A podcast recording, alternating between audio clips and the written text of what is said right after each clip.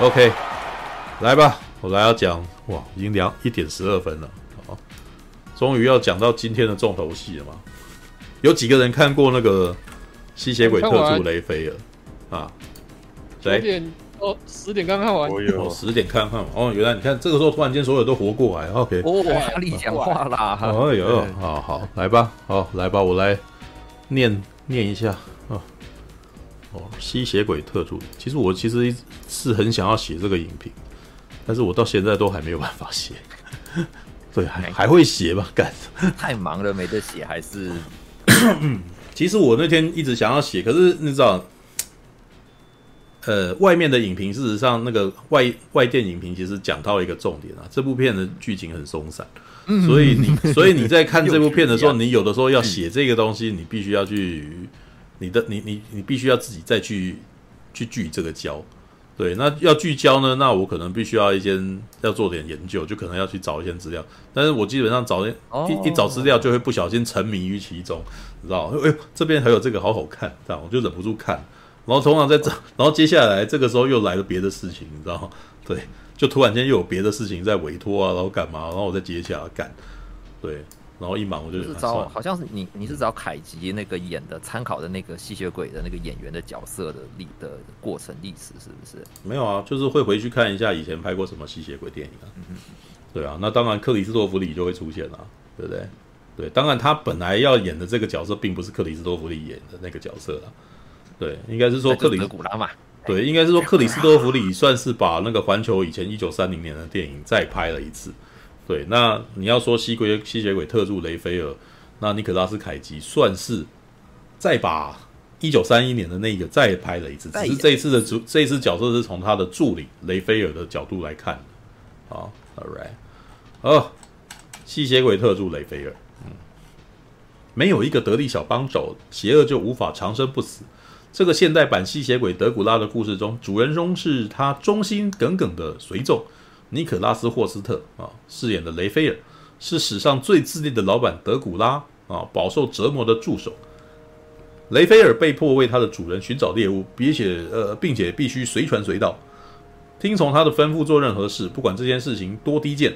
但是现在在数百年来，嗯，对主人唯命是从的服侍之后，雷菲尔准备好想看看他在暗夜王子的阴影之外是否能够过另一种生活，但是他必须想办法摆脱他和主人的依附关系。好，我看一下啊，格斗机，呃，好，看看凯吉的吧，啊，剧情简介，啊，那个是我们的新闻稿啊。环球电影公司将于四月十四与美国同步推出全新恐怖喜剧片《吸血鬼特助雷菲尔》。饰演吸血鬼德古拉的尼可拉斯凯吉读到剧本时，对故事的独特创新印象深刻。他说道：“这是一种全新的诠释方式，恰到好处的搞笑和恐怖。”啊，那种感觉超爽快、超过瘾。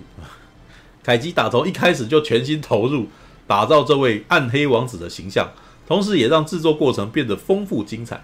导演克里斯麦凯表示：“我们在初期啊，跟凯吉进行线上会议，他已经开始演练台词、测试声音，即兴创作一些表演。他真的是个很棒的演员，有他在，让人充满干劲啊！哦，在吸血鬼特助雷菲尔里。”制作团队打造了一种从未在大荧幕出现过的动作风格。哎呦哦，请来国际知名的动作设计克里斯布里呃布鲁斯特啊，哎，黑黑亚当跟明日之战哦，哎，协助设计电影中疯狂的动作。我与克里斯在明日之战合作过，我们我真的很喜欢他粗暴带劲儿的风格。啊，导演克里斯麦凯表示，我想要来点这样的东西，但是其实要是搞笑的版本。片中的打斗要够狂，才能够凸显雷菲尔身上的德古拉之力，还要有点啊、呃、夸张和搞笑。我们讨论了很多成龙式的动作设计，打斗这样子打斗常常带点即兴的火花，所以感觉自然又合理哦。好啊，是有点像成龙啊。对，吸血鬼特助雷菲尔，这是个现代版吸血鬼德古拉故事，主人翁是德古拉忠心耿耿的仆人，艾美奖提名人尼可拉斯霍斯特饰演雷菲尔，是地表最自恋。哎，又再讲了一次哈。呃，最自恋老板德古拉饱受折磨的特助雷菲尔被迫为他的主人寻找猎物啊，猎猎物，而且必须随传随到，听从他的吩咐做任何事，不管这件事有多低贱啊啊！但是现在在数百年来对主人唯命是从的服侍后，雷菲尔想看看自己在黑暗王子的阴影之外是否能过上另一种生活，但是他必须想办法摆脱他和主人之间的依附关系。OK，好，念完了。来，谁要先讲？刚看完的人吗？嗯，也可以了。好，鸡块哥刚看完，来，热腾腾。呃，我我进刚进去的时候啊，然后因为还没开始，我就滑手机，然后就看到那个贝马，嗯、说、啊、那个，嗯，杜大有眼。啊？什么意思？什么意思？然后说你有客串，然后我想说什么？啊啊啊啊！哦，他说你有客串，然后我想说，所以是有个角色长得很像你，有吗？然后我想说，那我待会一定要仔细看一下。没想到一开始就看到了啊？什么？啊？就是那个。那个、啊、那个那个救助会的那个那个主持人牧师，看上去真的很像，真的吗？侧脸看上去很，有像哦、欸、哦，好吧，到底这样讲有有吗？好吧，这是那个什么贝马大人说的，贝马大人说我长得像这个人，对啊，他是谁啊？相信贝马大人，我特别没注意耶，靠北啊！看了一下演员名单，那个他那张照片就是 Google 上的那张照片不像，但是他里面那个扮相的那个有像，有点像白人版的。半平处，对，就是留了点小胡子，然后戴眼镜，哎，有像有像有像有像，哦，留胡子还是最近的事而已，怎么会？哎啊，哦，好吧。好啊，我这这片啊，这片，嗯，当然就是想说有凯奇嘛，然后因为也是你的你的传教，所以说他觉得他真的很会演啊。然后我觉得这个吸血鬼他真的很传统，嗯，传统到就是有一些很刻板的吸血鬼印象，他这里也有表现。比如什么怕阳光啊，怕什么大蒜，怕十字架，那个就不说了。有一个很经典的的那个吸血鬼特性，叫做他要有人邀请他才能进门。哦，对，嗯嗯嗯，对，所以这个这个一般的一般的吸血鬼，就是比较好莱坞的吸血鬼都不会有这个特性，因为这个特性很麻烦。如果有这个特性啊，这个吸血鬼就感觉不厉害，像什么异世界还是什么那些什么那些什么暮光之城吸血鬼。你是说你是说现代的吸血鬼比较不会再把这个特性转进来啊？是吧？对，因为因为如果有别人不邀请你，你就不能进门，那这个吸血鬼感觉就很弱。可是这个吸血鬼就没有这这个德古拉就那个什么，嗯，即使有了这个特性，但是你还是觉得他很好玩，很厉害，就是他故意走一步，然后内部有这个设定。啊，然后哈利，你刚刚说什么？呃，泰卡瓦蒂蒂的那一部，它就有这个设定啊。对啊，但是那个是喜，就是他会这样，就是因为这是喜剧啊。对，因为如果你要走酷路线的时候来讲这个，就真的有一种哎，有点小尴尬这样子。对啊，All right，OK，好吧，来继续继续。对，然后，嗯、然后我这一片剧情，我觉得后面人会讲，因为我觉得也真的没什么，就嗯。那个什么嘛，就脱离他啊，然后就那就去教会，然后就那个什么就脱离了。嗯啊，只是我我现在觉得，就是因为他这一部的女主角是一个亚洲女，嗯、然后奥卡菲娜呀，那个对对，看了那个什么那个谁，嗯、超立方在讲那个关继威讲到亚洲人的问题，然后真的出现在这个这一部里面，就是他们感觉有暧昧，然后有感情，但是最后好像没在一起。嗯嗯嗯嗯，就是好像亚洲亚洲女的那个什么。在好莱坞都不会有亲下去，嗯，然后我仔细想想，我看过的片好像除了《哈利波特》有以外，好像都没有哎，像什么？你说张秋？对，有之前他好像他好像不是在好莱坞，他是英国电影。哦，没有啦，好还是好莱坞啊。王夏明阳就很印象很深刻啊，就是最后没有亲下去。哦，最后没有亲下去。哦，对，好吧。然后所以这一部甚至甚至没什么暧昧剧，就是没有那种什么牵手之类的，就真的就是。他唯一唯一的亲密戏大概就只有四目交视跟送朵花这样子吧，对。对啊，嗯嗯嗯，这就是真的亚洲亚洲人的问题啊，嗯嗯嗯，All right，哦，大概是想到这边哦，好，来再来还有谁？对，啊，只有只有我们两个看了，还有谁？没有我看了，我有看啊，布莱恩也有看啊，但是不知道要聊什么。不知道要聊什么，那你先啊，好来，好难来，哈利聊，哈利来讲，我觉得哈利应该有办法讲那个，因为剧情剧情很很散啊，对，剧情蛮水的，就是看凯吉大大表演而已啊，对啊，但是有我觉得讲他的表演呢，我我觉得他用这个互，我觉得他用这种不健康关系互助，会把整个故事的一个结构跟。就是这个议题把它结合起来，我觉得是蛮蛮有趣的啊。至少至少有这个框架，我可以知道他们的方向在干嘛，嗯，对吧？像是我因为我当时我在怎么讲？因为呃，对，也是看凯吉进去，他那扮相实在太魔性了，就是那个那个牙齿，那像食人鱼一样。我就想想说你，你你凯吉戴那种牙套，你不会咬到自己的嘴唇是不是？嗯，真的好尖哦，对吧？嗯、然后呃，我我当时注意到这导演的时候，就是就我有去看，就是说这导演是之前拍那个乐高玩电影，然后那个名名、嗯、那叫什么？那个克里斯。克里斯普威特吗？克里斯普威特拍那个我是没看啊。嗯，只是我在看那个乐高蝙蝠侠的时候，我有一种感觉，就是这个导演他玩梗玩很凶，嗯、就是前半段乐高蝙蝠侠玩梗玩到就是说你会笑到肚子痛、练腹肌，可是，嗯，他玩前面玩梗玩完之后，后面讲的东西就好好卡通，我甚至记不起来他在演什么。嗯，所以我其实就蛮担心这件事情，就是说。他很爱玩梗，可是他要去做出一个深度扎实的剧情的时候，会有一些跑题。不然就也许就是说，乐高玩电影，他是有点为华纳工作，就是说，哎，你是在做一个小孩看的一个动画，所以你不要玩太凶，你还是要来为我们做一个卡通的那种感觉。所以我觉得他在这一部里面做的时候，我就觉得他好像有被放开来，就是说，因为我们有看到他一大堆那种。血浆喷溅，就像那个哭悲那种感觉，那种程度的血浆，或是更夸张的那种，嗯、就是很，对啊，我在看的时候我都觉得很压抑，就是说，我靠北终于有比 John Wick 武打还要过瘾的武打片，嗯、是吧？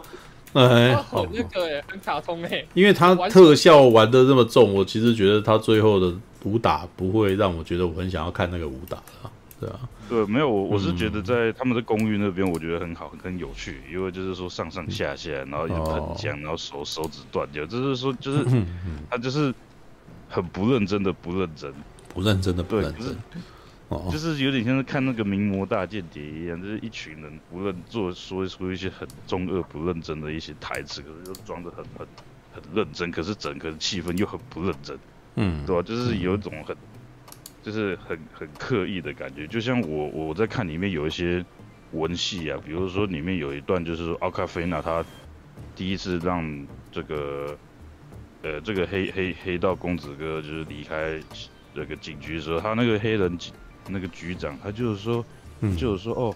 我知道你老爸是最正直的远景啊，然后怎么样怎么样的，叭叭叭，然后我就看到他那个镜头哦，那一直在送那个警长的脸，然后还有奥卡菲娜的脸，嗯，那奥卡菲娜脸其实我我我讲比较难听的，我其实觉得他的表情戏没有什么太多，他好像没什么表情一样子，对，可是就是说他那个那个镜头慢慢的推。然后那个那个很正直又很样板化的那种警匪片台词冒出来，然后还有微微那种音效，然后我就觉得靠北，这好拔啦，这好好好样板化那种好莱坞警警匪片那种样板化的台词给它套进去，我就看得很好笑，就觉得你这不是一个靠北片吗？为什么里面台词都那么样板，然后很中二的感觉，对吧？然后就让我觉得发笑，虽然我不确定那是不是故意的，嗯，对吧？可是就是、嗯、怎么讲，就是我满满这种。可能这种小观感上面的一个幽默，嗯，对，就像是那个乐高蝙蝠侠，我觉得他玩的最靠北的就是那个他看到汤姆克鲁斯在讲那个哎，you could play with me 一样，就是征服七海，嗯、我当时也是看看到那一幕笑到肚子痛，嗯、就想说考这个梗太深了，嗯，可是就有有 K 到就觉得很好笑，嗯，对吧？是，我觉得他，我觉得也许他们真的是。如果他们要做这种喜剧的，真的是很有意思的。可是就是说，嗯，嗯，可能在于就是说这个故事的一个凝聚上面，可能这个主角可能要聚焦一些，对吧？嗯、所以我我这样看完的时候，像是我刚刚说，其实，哎，我觉得他玩的梗都放得很开，就是延续这个他乐高蝙蝠侠的一个感觉。可是就是说他败的地方也是乐高蝙蝠侠那种样子，就是说。他好像后来讲的东西有点小小的卡通像，嗯，虽然我觉得那个尼克拉斯霍尔特他可能中规中矩的，嗯，就是我当时想说，哎、欸，这个能不能稍微，因为我现在去查他的那个年纪，他还是很年轻，嗯，然后我一直都觉得就是说，嗯，我已经看他这样演这种角色演了好久。我想说，是不是能不能希望他能有一些转变？就是像，所以你希望他有突破？啊。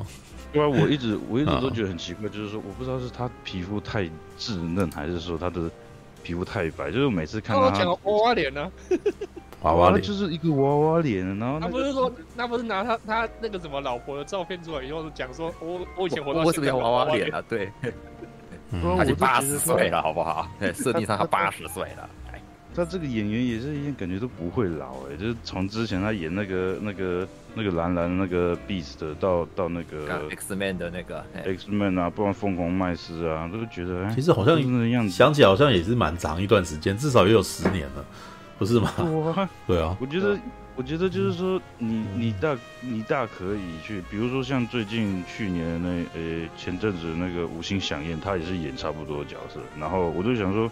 哎、欸，你大可也可以，因为我都每次看到他嘴唇蓝蓝的、灰灰的，我就觉得，嗯，你应该毛囊蛮旺盛的，每次都感觉那胡渣没刮干净，我就觉得你就把胡子露出来嘛，你就露出来，你可以去演一些比较成熟的角色什么，不要再当一个就是说这种小鲜肉，然后有点内向什么的。对啊，有点宅的那种感觉。嗯、我觉得就是说，嗯、我还以为，因为它里面有动作戏嘛，我想有人想说，嗯、你应该可以做一些突破什么的，可是还是一样，所以有点小失望。啊，当然凯基啊就不用话说，就是哦，嗯、那个真的看得很享受，就是看。我觉得这部片基本上就是在看凯吉的啦，你知道吗？真的，只要他一出场都，谁去看奥卡宾娜？只要他一出场都超有趣，知道吗？就是这这这大概是这个什么有史以来有一部那种，你看反派你根本就不希望反派有事的那种电影，你知道吗？他有点玩，他有点玩到那种诶、欸，我其实不是很在乎主角要干什么，你知道吗？的那种感觉，真的对，嗯，果然，就。主角超弱啊，反而对，就配角太强，你知道？对，而且我觉得连连那个女警感觉都比较强。这部片的所有角色都没有凯吉气场强啊，你知道？只要只要凯吉一出来，所有的气场全被他吃掉了，知道？呃，我觉得那个啦，那个那个谁，嗯，那个黑道的那个妈妈有点，但他那个声音到底是怎么弄的？是原本声音还是有后置？没有，那个黑道的妈妈是蛮有名的演员啊。对，就是我觉得他的声音有有那个气场。他是中东裔的，他哎，他应该是中东裔的那个吧的的的，里面算是那种演技派的，对，所以他所以才请他来演反派啊，是吧？通常一部电影的那个反派都要都要是很强的演技的，他必须要镇得住，然后？必须要那个显露出你知道 evil，你知道吗？对。所以，你因为这部片的那个邪恶事实上很样板啊，知道吗？在在墙上挂满各种刑具，我就 evil 了，你知道吗？然后在后面也放了一个人在那边切东西，就很 evil 啊，对不对？对啊。如果说我我在看的时候就觉得很好笑，因为我我就觉得他那灯光就可以用一边蓝一边绿一边红的，然后然后就是说里面那种。很卡通样板化的，就是说那种布景，嗯、然后又配上就是说很样板化的那种那种警匪片台词，或者说黑道片台词，就是说哎，那个警察什么的，政客什么的，我们都不在乎，我们可以做任何事情，就选择靠背。嗯、你这个好像卡通台词什么的，嗯、或者说那种很很很爆米花警匪片台词，我就觉得好好好熟悉哦。可是就觉得，就是因为通常他因为这个系列他是要玩弄类型的。所以这个类型必须要卡在这个什么一个非常平庸的框架底下才能给你玩弄啊，知道？他本来就没有要突破，所以他是他是要翻转，对，OK。所以所以对啊，所以就看起来就又熟悉，可是又感觉又很好笑，嗯、就是说哎，有点有点啊，你好像有点太这个台词有点呃常太常听到了，嗯，呃，所以嗯，我。对，好像是哎，我不知道，听说上一个之前那个韩索是不是也是给本来要给这个导演拍？我当时听说，就是嗯，没有，不太有印象哎。对，但嗯没有，导演的确，导演的确后来中途换成朗霍华了，但是他本来是他们吗。对，我有点忘记，好像不是吧？因为他本来好像记得是双导演组，对，不是他们，应该不是他，对。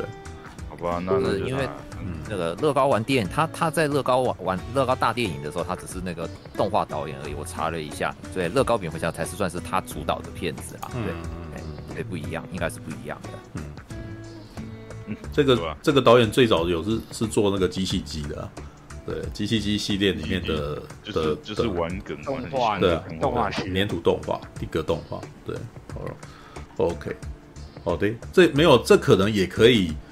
呃，隐呃，这可能也可以解释为什么你觉得奥卡菲娜跟尼可拉斯霍斯特都没有太大改变，知道吧？因为动画师他可能不太善于调整演员的表演这件事情，所以他必须要做的是启用本来就已经很厉害的演员，然后来这边扮演他们的固定形象，对，而不是要去让他们有突破的，对，所以自然而然想到凯吉来演吸血鬼。是再再好不过的选择，知道？对，就是他就是那种浮夸的那种卡通式表演。呃，应该是说他要演的那个角色，也是一九三零年代的那个版本，就是那种默剧里面的那种 emo 的那种卡通式的表演，很夸张。对，但是我也觉得只有凯吉才办得到，知道？就是凯吉有办法把凯演技凯凯吉有办法。把这么夸张的事情，然后变得很自然的事情，你知道吗？OK，来吧，那个啥，所以哈利先这样子是吧？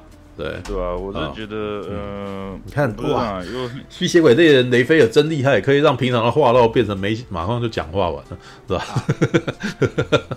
对啊，我是我是蛮喜欢的啊，只是就是说，可能，嗯，我我比较担心的是，这个导演之后他可能在接片，或者是说在导片的时候，他。怎么讲？他就是有点像说，有点像当时那个大卫，那个那个《子弹列车》的导演是怎？是是叫什么？大卫雷奇。大卫雷奇。对，大卫雷奇。我就想说，他会不会会有一段时间像大卫雷奇一样，就是说，哎，他可能有个擅长的东西，可是每一次拍下去，可能都会有点五味杂陈，就是说，哎，好像有点没有到位，可是好像你该有的东西都有，就是可是整体都觉得怪怪的。我就觉得，就是说，这个雷菲尔就有点这种感觉，就是说，哎，他擅长这个玩梗，我觉得做得很好，可是好像整体就有点少了些什么，所以其实就是说没有很很满足什么的。我就觉得，哎，这个导演他，我觉得他可能未来可能也会有一段时间经历这样，直到他可能拍出属于他类型的那种子弹列车那种东西什么的。所以我是觉得，就是说可以去。期待一下，可是就给他一些耐心，来的给他祝福就对了。我就后羿，嘿，嗯，呃，不然我真的觉得，就是说以真的我我玩梗上面，我真的觉得他蛮厉害的。嗯，对啊，好，好就这样子。OK，来吧，那个是吧？还有谁？布莱恩跟吉米。哎、欸，一阵沉默。啊，真是的，这不知该讲。又是一样啊，还是就跟比上一次还比上一次那个还糟，就是一样。看完之后虽然很开心，笑得很很很多地方会在暗自的骂靠背，但是好像真的剧情太松散了，就只能看我们凯吉中间大杀四方，然后雷菲尔大杀四方，对，都是哎、嗯欸、都是尼可拉斯在大卡带在大杀四方，对，嗯、这样，嗯，好像真的没什么可以说，不过有了，他可以从它里面的那一些小地方，我还是蛮喜欢他那个用那种。就是哎、欸，也是那种自说自话式的。这部片也是跟那个，就是跟重启人生很像，都是很多时候你都是雷菲尔在内心戏，对，内、嗯、心独白。所以其实真的说话，就像哈利讲的，那个小尼可拉斯他没什么表演的地方。为什么？因为他大部分的情况下都是自己内心吐槽，或者自己自己在脑内在在讲台词，所以。表情、动作那些就真的是比较最多，你只能说他很卡通化，就是很外放式，但是你都看不出他在讲台词或什么东西，等于自己在跟自己的内心演而已。嗯、那动作部分确实啦，就血浆喷好喷满嘛，你看中间那些地方，哇，真难怪是那个限制级的，对不对？都是像不要钱一样的，的到处在喷，但。嗯好像打斗画面也蛮有趣的，嗯，吃虫虫让我有点不太舒服。对，本人本人厌恶昆虫，嘿，嗯、但大部分的情况下看得很开心，而且里面很多地方会真的让我就是这样，这你也玩得出来。那、嗯、但还有来要讲，结局也太过美好了吧？嗯，嗯我本来以为大家都会他。对啊，前面那边都死了，对不对？以为说终于他终前面那些死，哎，结果到底后面最后那些人怎么没救活？他们不是都被整个砍成那个那个样子了？那个互助 会的那些人，咬一两口而已，好像都咬一两口而已。没有哎，你要看他们脖子都被撕烂掉哎，然后那些对不对？然后我我在想说，那个德古拉的血是可以复活人，还是可以治好伤口？他应该是治好。没有，他看起来就是连人都可以复活啊。嗯，不知道，反正就是结局的那个时候，我觉得没有他这个复活，他这个是玩白烂的，因为这个基本上那个什么，呃，主角们所做的这种事情有点有点破了那个规矩了，知道吗？对，好吧，这个这个，但是最后打德古拉的那个时候有啊那个凯奇的那个 rock，对，让我有 rock 到，对，撒旦万岁，最后还要来一下，对。不对？这样子，哎，真是，对，所以有趣啊，就是可以不带脑袋，而且也不带脑袋进去看，九十三分钟而已，凯吉怎么发疯？对，然后这些，不过那个吃虫虫啊，那个后来那个。黑帮不是也被赋予那个呃那个吸对那个吸进去的那个，他是克吸毒的，也他吃虫用吸的，是用吸的那个方式，对，有有有有的，他是用吸的，因为我想那时候没有想太多。嗯，OK，All right，来，布莱恩，来，呃，这部电影啊，之所以会产生这部电影啊，其实要归功于，不能讲归功啊，就是。因为某部电影的票房失利，才造成这部电影的产生。其实其实也不能这样讲啊，那个你应该是要说他因为某部电影的成功。其实我觉得好像不是这样子的，因为他他其实应该在一开始《神鬼传奇》完了以后，接下来只敢做小规模的电影，然后小规模的电影完成了之后，就是有获得票房成功，才敢做比较大的大串联。对，那。当然了，也不是说完全没有，不是，也不是说完全没有影响，因为，呃，如果按照本来《神鬼传奇》二零一七年那个版本，它其实是所有的剧情都很平，然后完全只靠特效跟明星。对，那证明失败了以后，就觉得不应该，就就大概他们的策略改变了，就觉得让我们不应该用故事故事平庸，然后完全靠特效的方式，我们可能要必须要增加一些那种作者。作者气呀，对，所以他的下一步就是成本非常低点的隐形人，知道吗？对，那个查资料你就会发现，那隐形人才七百万台呃七百万美金而已，对，然后结果他哎蛮赚钱的，所以接下来才有这样子的一部片这样子，对，All right，然后嗯嗯，他这部的话，哎、嗯，原本他如果顺利的话，他吸血鬼这部电影的话，不是听说原本不是要。走这种风格，而是比较接近二零一四那部叫什么《德古拉永昼传奇》。永昼传奇就是走那个中二冒险，然后很认真啊。嗯，但是就不是像这种比较喜剧，然后比较锵片的那种形式。因为如果你去对照《神鬼》阿汤哥《神鬼传奇》，那风格跟这个其实很不搭。嗯，By the way，《神鬼传奇》的导演所以。后来就是跑去当星舰 Discovery 的这个的主创，对，所以星舰 Discovery 其实跟神鬼传奇是很类似、很类似的风格的哦，对，但是他在影集却红哦，知道吧？就好吧，真的，所以可是你知道，我一直我也一直不太吃 Discovery 啊，老实说，对，哦，然后他这部的故事的话，可能大家不知道，他是找那个诶。《阴尸路》的原作者，因为原《阴尸路》它原本是漫画改编成影集，他、嗯嗯、找那个他的原作者来编写他的这个故事脚本。嗯，对，嗯嗯，然后就走比较嗯恐怖喜剧，然后就一堆致敬的梗。嗯，就是你前面大家都讲啊，就非常样板化，然后很制式化的，就是把以前那种。三零年代乃至到六零年代那种吸血鬼电影在重复，嗯，然后只是他用的角度不一不一样嘛，他这次是用他的仆人雷菲尔的角度，嗯，来看嘛，嗯，然后呢，看完了感觉就是，哎，这不就是一个职场社畜想逃离惯老板的 一个故事吗？嗯，对？就，嗯，因为他那个。雷菲尔的角色原本是算是诶、欸、效忠凯吉及那个德古拉，然后从德古拉那边就可以得到一些利益嘛，嗯、包括他自己可以诶、欸、长生不死。嗯，但是呢，缺点他就是要服从他，然后做一些他其实不是很想干的事情。嗯，看得出来，就是就是最麻烦的事就是，哎、欸，只要他从那个前面有讲啊，德古啊出来做一些邪恶事情，然后就会有正派的，就是一些那种宗教的那种，比如说吸血鬼猎人啊，的人，吸血鬼猎人啊，就是要来追捕他，然后他就就要想，然后等到那他，比如说打斗的时候，可能要出来帮忙啊，或者帮忙他，或者说他受伤的时候，哎，就要照顾他，然后中间呢还要帮他找食物，然后一直重复这个循环，然后他久了他就累了，然后这个就跟社畜一样，就是老板一直逼迫你做重复的事情，久了看你就有点 Q。提莫吉不爽，然后你就会想逃离他。嗯、我觉得这用这观点来看，啊、你们应该应该要从你们都是上班族，你们应该要有这种感觉啊？怎么没有？有啊、怎么没有要逃离啊？对不对？有没有惯老板弄你啊？有啊，他给的太多了，魔爪呀！对啊，就我是觉得有那种老板会出一些很新奇的点子，然后啊，失败以后你要收拾烂摊子。对啊，所以就是帮他做收拾烂摊子，然后要帮他做一些事情，然后。最后，就算你想逃离他，他还会擒了你，好不好？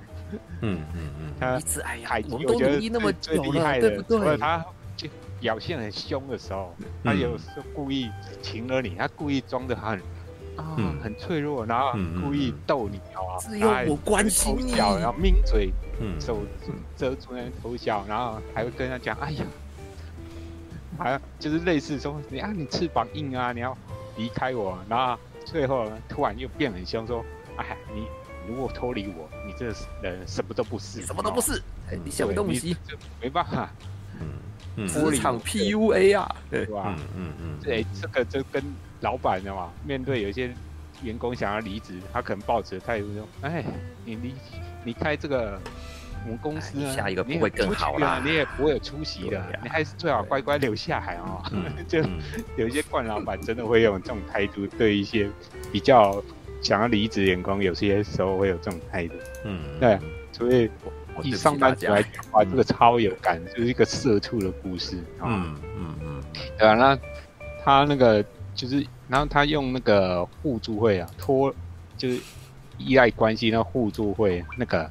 来做这个故事的主轴，我也觉得蛮棒的，蛮有意思的。因为好像之前不不会有人想到用吸血鬼或恐怖片可以用这种东西，嗯，来做一个剧情的转折，我也觉得哎、欸，还算还蛮稀奇啊。然后，嗯，然后就是有有一个很好，就然后里面有一些笑点，我觉得我个人觉得有一个很有趣的，就是前面那个德古拉说，啊，我我要。因为我他好像就是身体很脆弱，所以需要一些人的血的食物。然后可是一开始他带三个人给他，嗯、他觉得不满意，因为三个人的血都不太可能不太新鲜，还是嗯他他们吸毒吸到那个什么血液不好，啊、血液不好，对，也有可能，嗯、或者说你给我乐色，嗯，对，然后他然后凯迪就说我我想要什么？我要很多修女，我一一卡车。一卡车的那个 拉队，嗯，对，那那时候，那个时候我就在想说，看你的，你的这一卡车拉队只是一种夸张的想说法，但是没想到呢，后面 真的出现一卡车拉队，你知道吗？有男有女，嗯，对，就是他后来在酒吧里面去，在那个的，那个我们雷菲尔在酒吧的时候就看。突然发现，哎，奇怪，怎么进来什么一些修女，然后还有车一堆人来，都是哎，怎么那么巧，都是我们凯吉指定的食物，你知道吗？嗯，然后他他，他那表情就有点嗯，哎，耍我啊，老天老老天，天哪，怎么这么巧？然后就是说他其实不太愿意，但是你知道吗？嗯嗯嗯，我就是因为刚好都是。他老板想要了，嗯，他他如果说，哎、欸，如果不是刚好这群人的话，他还可以去跟老板说啊，没有没有，你你要的食物我我没找到，所以我可以退，就是找个理由搪塞。可是 好死不死，你老板要的东西刚好就在你面前呐、啊。嗯嗯嗯，对，我觉得这个这点我觉得还蛮有意思，对吧？然后他跟啊，就是。前面也有讲到，就是他跟那个那个我们那个奥卡菲娜那个奥卡菲娜，对对吧？其实我觉得欧卡菲娜在里面，我觉得气场也比他的角色强啊。就是他真的是比较凶悍的一件事。嗯嗯。大概整个里面能够面对凯吉而不惊慌的，大概也只有他了吧？其他人大部分都、嗯、都很惊慌。哦，只有那个黑道的那个妈妈的角色，嗯嗯，比较有那个气场给他逼力，但是他也是那种很刻板的邪恶那种，嘿嘿嘿，那种，嗯，对吧？就两个刻板非常刻板样板化的反派，然后聚在一起，那当然了，嗯，理所当然，就两个人就是互相勾结，然后互相，对吧？嗯嗯嗯，然后我觉得那个。黑道少爷，那么就是个死妈宝，嗯嗯嗯嗯？那他但但是他也很有觉得，就是前面就是好像很想证明自己很厉害，但是一直都做蠢事，有吗？嗯嗯嗯，然后还还还有一场戏是他被抓去审问，其实其实人家完全没拷问他，他自己说：“哎呀，我是我干的。”然后。我就觉得，看这角色是不是也太蠢了？嗯嗯，人家还没 拷问你就直接招认了，然后他还一副就很不在乎。等到人家追到他，然后发现你他自己藏了一堆毒品的时候，才那惊慌失措。我觉得那段也蛮有意思，嗯，就是他就是个妈宝，然后讲就是对外证明自己很行，可是其实内战空，就是一个。怎么讲？纨绔子弟，然后只会装模作样，但是呢，嗯嗯嗯，脑袋空空的一个人。哦，没有啊，那个那个角色不用特别去，他就，诶、欸，那个角色事实上是用来跟雷菲尔做对照的。对啊，对啊，对，但是他，后呃，他的戏其实很轻，所以我倒觉得不用特别去讲他。对啊，然后，对啊，哦，他那个角色。嗯，我开玩笑说这部片是什么吸血鬼大战音速小子，因为那个嗯，富家少爷就是帮音速小子那个角色配过音，靠白，什么？你这又是声优梗吗？这是国外声优梗这样子，对，声优梗对吧？然后其实蛮蛮听起来是像蛮像小孩子或者是青少年的，虽然看起来是那个这个样子，对，但是声音其实。比较偏青少年，这不算难听啦。嗯嗯，那这部片坦白讲，嗯，如果不是凯吉来演的话，搞不好我我也想进场看，因为我觉得，嗯，坦白讲，他故事讲的还蛮松散的。是，嗯，对。但是因为凯吉的，嗯，然后他的一一只要一登场，他那个魔性的表演，哇，马上就吸引到目光。哎，对啊，这部戏。真的是为了凯吉而生呢，但是我觉得，嗯，其实其实他凯吉的话，我不晓得你们以前有看过，他其实最早也有一部是跟吸血鬼有关的电影，叫《吸血鬼之吻》。嗯，对不对？但是他在那部不是演吸德古拉本人啊，他是演一个好像一个出版商啊，然后有一天就被那种吸血鬼咬到脖子，嗯，然后。他可能一开始没有自觉自己好像变成吸血鬼，然后后来就开始有一些异常的行为。嗯嗯。然后他，对啊，当年那部片的话，它里面的一些那个就是剧照啊，后来好像蛮多那种梗图都拿来用啊，就是他有一个张大嘴巴在那吼的那个表情啊。嗯。后来就是尼可拉基基。它本身一些梗图啊，里面还蛮出现那个图的，对吧？对吧？而且我觉得他要演吸血鬼这个角色，德古拉角色，我觉得其实应该也是命中注定啊。其实你知道他叔叔是那个很有名的嘛？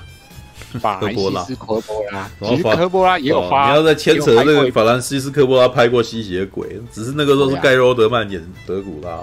对啊，对啊。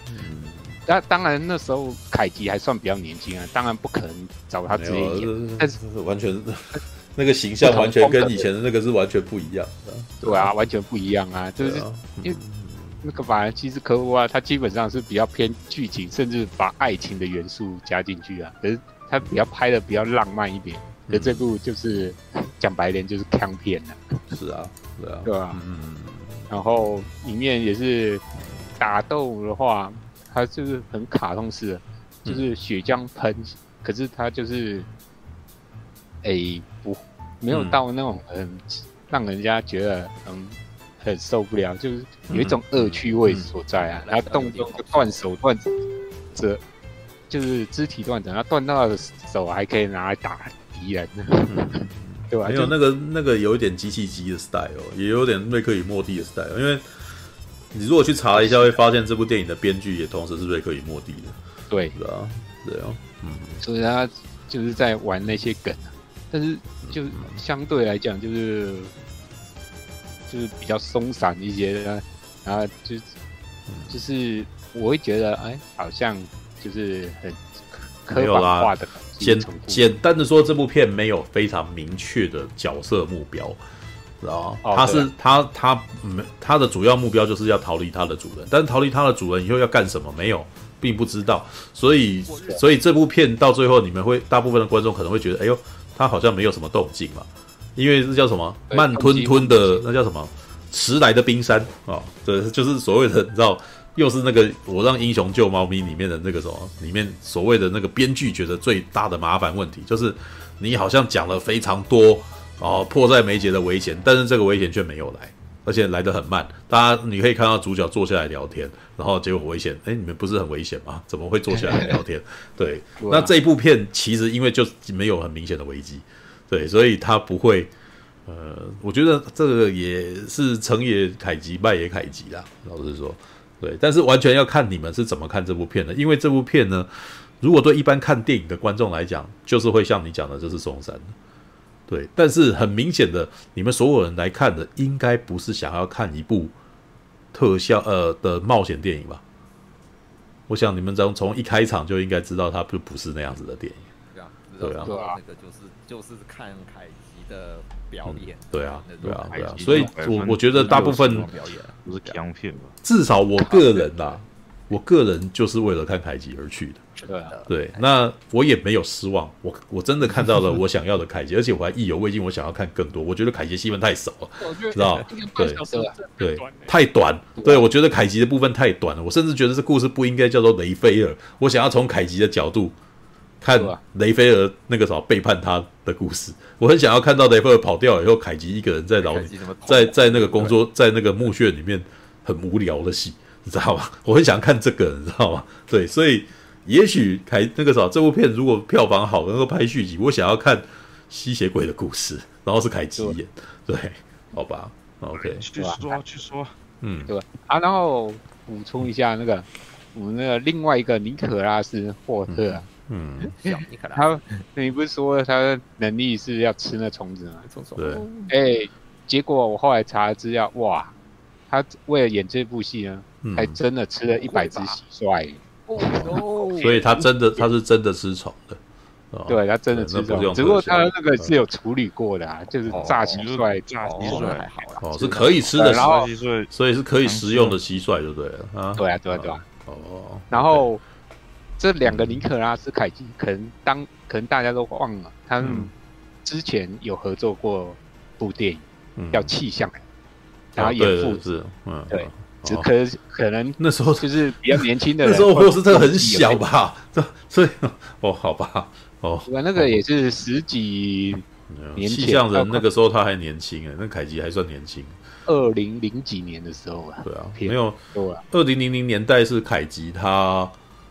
算是他的演艺事业比较丰沛的年代，知道就是我哎，如果你有看我写的那个凯吉的那个集锦的话，知道凯吉的年代大概从九零年代是他的动作明星年代吧？对，对，他就是什么《Con Air》啊，然后《The Rock》啊，《Face Off》啊，对不对？三三部凯吉动作电影这样子，然后从拍完这三部动作片，他就不再他的动作片就不红了，他接下来再拍的东西就是冒险电影了，知道就是。什么魔法师的学徒啊，国家宝藏啊，然后那个什么，就算是他有拍一些跟动作有关的，也不是枪战片，也也也不太那个什么以枪战为主，他就开始拍黑色电影啊，什么蛇眼啊，有没有？或者八厘米啊这样子的片，就是他开始走走演那个啥，就是剧情片，算是剧情娱乐啊。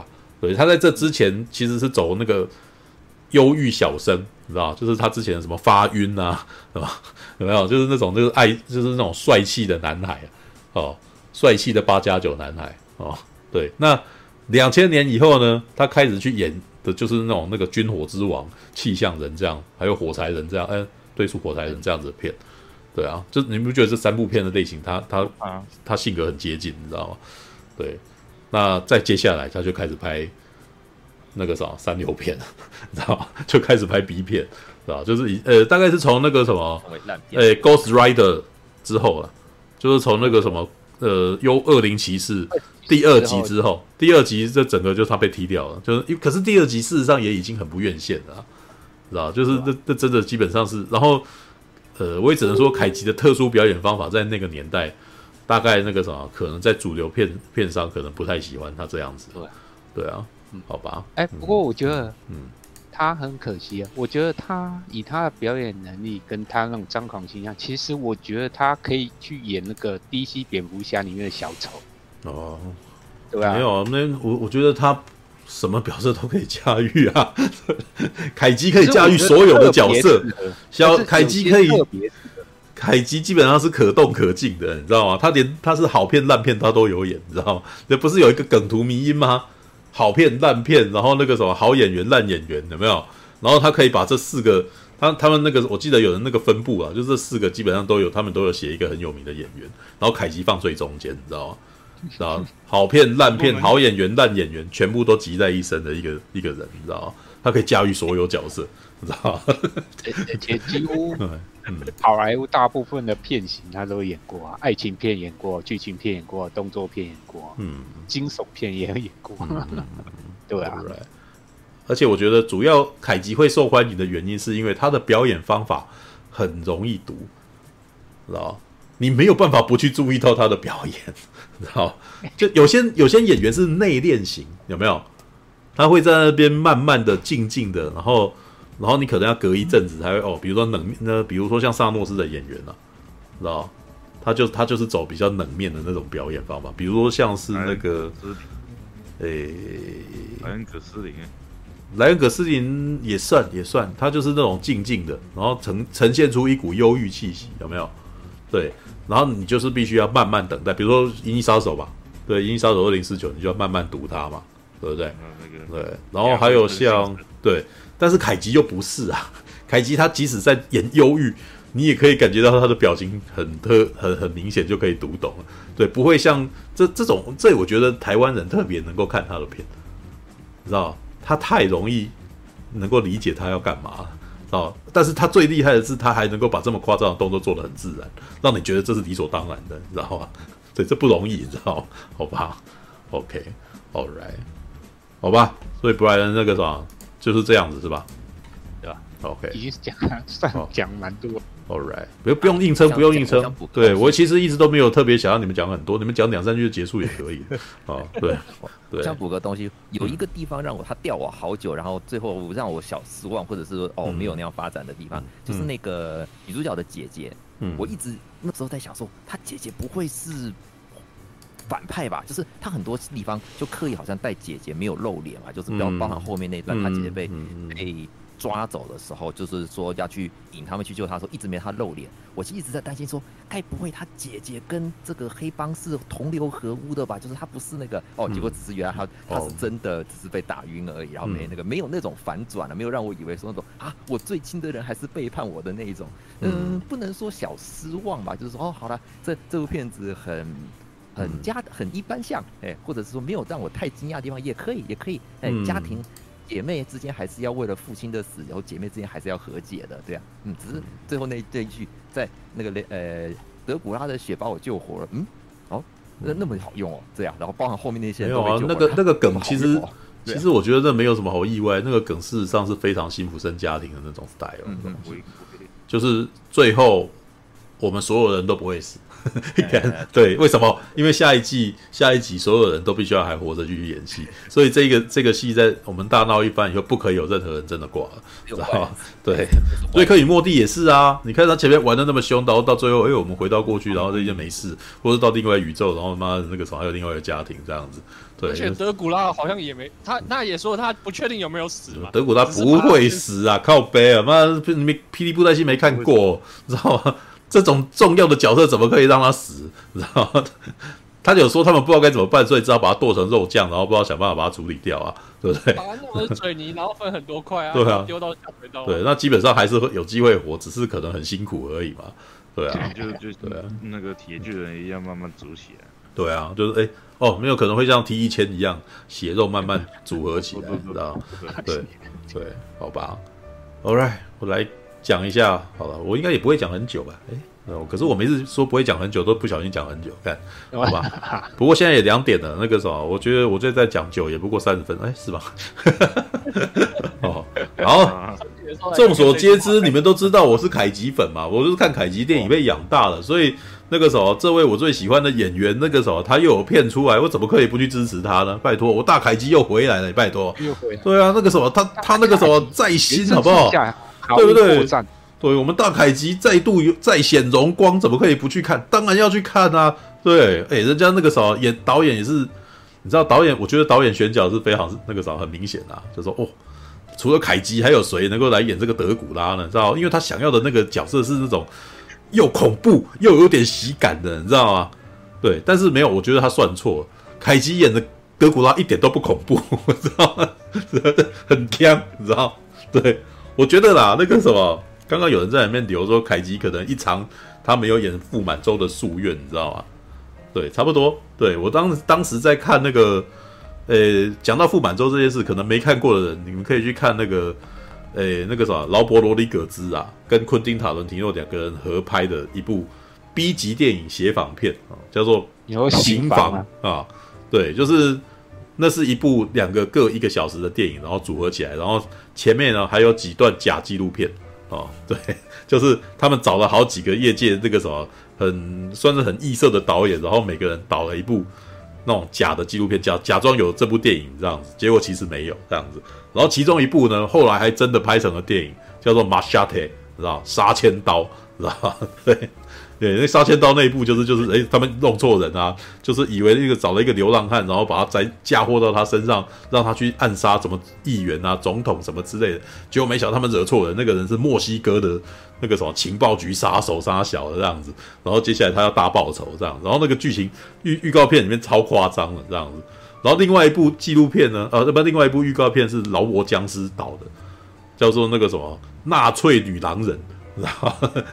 那基本上是把七零年代的那个剥削片，你知道吗？然后拿来就在讲说，在二战的时候，纳粹那个那个集中营里面呢，会有很多那个什么，会有很多女军官呐、啊，对很多女囚犯进行性虐待这样子，然后进行性虐待，然后里面还会有变成狼人的那种人这样子，可怕的集中营。然后最后在那个这个那个，你在讲说哇，个什么元素都塞进去了，你知道吗？然后到最后竟然还出现说那个时候，我还特别介绍。傅满洲，我操！然后傅满洲谁演？尼可拉斯凯奇。然后尼可拉斯凯奇就在，你知道他在里面还讲了一句广东话，你知道吗？就我要吃小笼包。对，他可能自己还不知道那句话什么意思。然后，但是他很莫测高深，在那边，哎，我那个时候我要吃小笼包，然后就很可怕的声音这样子，然后突然间发狂大笑，然后。然后那时候他光光光是这几秒的画面，我就觉得超好笑，然后好锵的一个表演。有时候那个对，笑的时候嘴唇上面小胡子还还这样子，对，就是嗯，把把他嘴巴夹起来。对，那可爱你知道吗？老实说，凯吉真的是一个非常卡通型的角色，就是他他是一个活生生的卡通角色，然后你而且他的魅力很强大，就是基本上你看他表演，你就你就是觉得那个什么心旷神怡，你知道吗？就哎。这个好有趣哦！你还想要干什么？再来一点，再来一点的那种感觉，你知道吗？对，然后这部片基本上完全抓住了凯吉的这种魅力。很明显，我觉得导演应该是凯吉粉啊，知道吗？我自己觉得凯导演应该是凯吉粉，知道？所以他写了一个故事是雷菲尔的故事。可是呢，雷菲尔这个气场这么弱的角色，在这个冠蓝宝冠呃冠老板的前面哦，真的是完全真的是气场都被吃掉，知道吧？所以他写了一个是，你知道。找找那个瑞克与莫蒂的编剧来写，就真的注定会变成这样子。因为尼可拉斯霍斯特跟尼可拉斯凯奇基本上就是瑞克与莫蒂，你知道吗？有没有发现？知道以前瑞克与莫蒂是不是一个很很那个啥很厉害的爷爷，跟一个非常懦弱怕事的一个孙子？哎，对啊，尼可拉斯霍车是不是懦弱怕事的雷菲尔？对，然后凯吉是不是一个很那个啥很任性的一个的主人嘛？对他们基本上你说他们是祖孙，其实也可以，你知道吗？瑞克与莫蒂如果要拍真人版，也是可以，尼可拉斯霍斯特跟尼可拉斯凯奇啊，你知道吗？OK 的，绝对没这个问题，你知道吗？当然啦，我我们知道那个瑞克与莫蒂如果要拍真人版，应该是那个什么，回到未来的那两位了，知道就布朗博士跟那个马蒂啊，知道很明显，那个超明显的。OK，好，By the way，那个米高福克斯最近还有在那个 Apple TV 拍了一部片，对，就在演他自己的事情。OK，好，OK，然后，但是呢，这部片，呃，一样，它跟《捍卫任务》跟马里欧。电呃，跟马里欧那个什么超级马里欧兄弟电影其实是几乎是一样的，你知道吗？它又是个粉丝相片，它的框架其实基本上剧情基本上真的只是个框架而已。然后接下来的内容就是梗，知道吧？最重要的东西就是梗，所以你们看梗看开心就好，所以不要再去不要再去选剧情烂的，因为它跟捍卫任务是根本就是一样的东西。对，只是里面盛装的特殊菜色是不同的样式。对，按照这个，按照如果我们按照那个什么大侠的便当论比喻的话，哦，在这些案例里面呢，剧情就像是前餐、中餐、后餐的那种哦的那种排列，你知道吧？对，就一定会有。但是呢，他们比如说捍卫任务是是装的是炸鸡桶，你知道吗？我来想看看啊，雷菲尔是生鱼片。知道只有生鱼片，而且瓦萨比放很多，放很多，知道吃下去超呛的，你知道？对哦，而且呢，最有趣的是它的鱼肉不怎样，但它的瓦萨比超呛，你知道？所以基本上就变成是吃瓦萨比，不是吃不是吃沙西米，你知道吗？知道吗？对，台湾人的吃法，台湾人的吃法，你知道？你知道？多年前呢，我有一次去帮 NHK 当他们的摄影助理，然后 NHK 那边呢。我忘记是朝日还是 NHK，应该是朝啊，算了，日本媒体哈，我这样讲，日媒呢来台湾采访东港的黑尾鱼，可是因为他们来采访的时候已经过季了，你知道我们黑尾鸡，我记得黑尾鱼应该是三四月的时候吧，大概我们现在这个时间点，但是他来的时候已经是五月，所以产季基本上已过。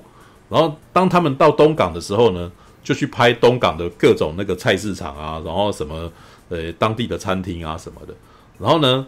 当地的人哦，一听到对方是媒体，然后又是日本人，非常热情，你知道吗？来来来，那个什么，这个东西请你吃这样子。然后可是日本人呢，对于台湾人吃生鱼片的方法感到非常疑惑，知道吗？他给他那个一条那个什么一盒，然后几像上面加了满满的瓦萨比啊，秋葵，知道吗？然后我还记得那个时候。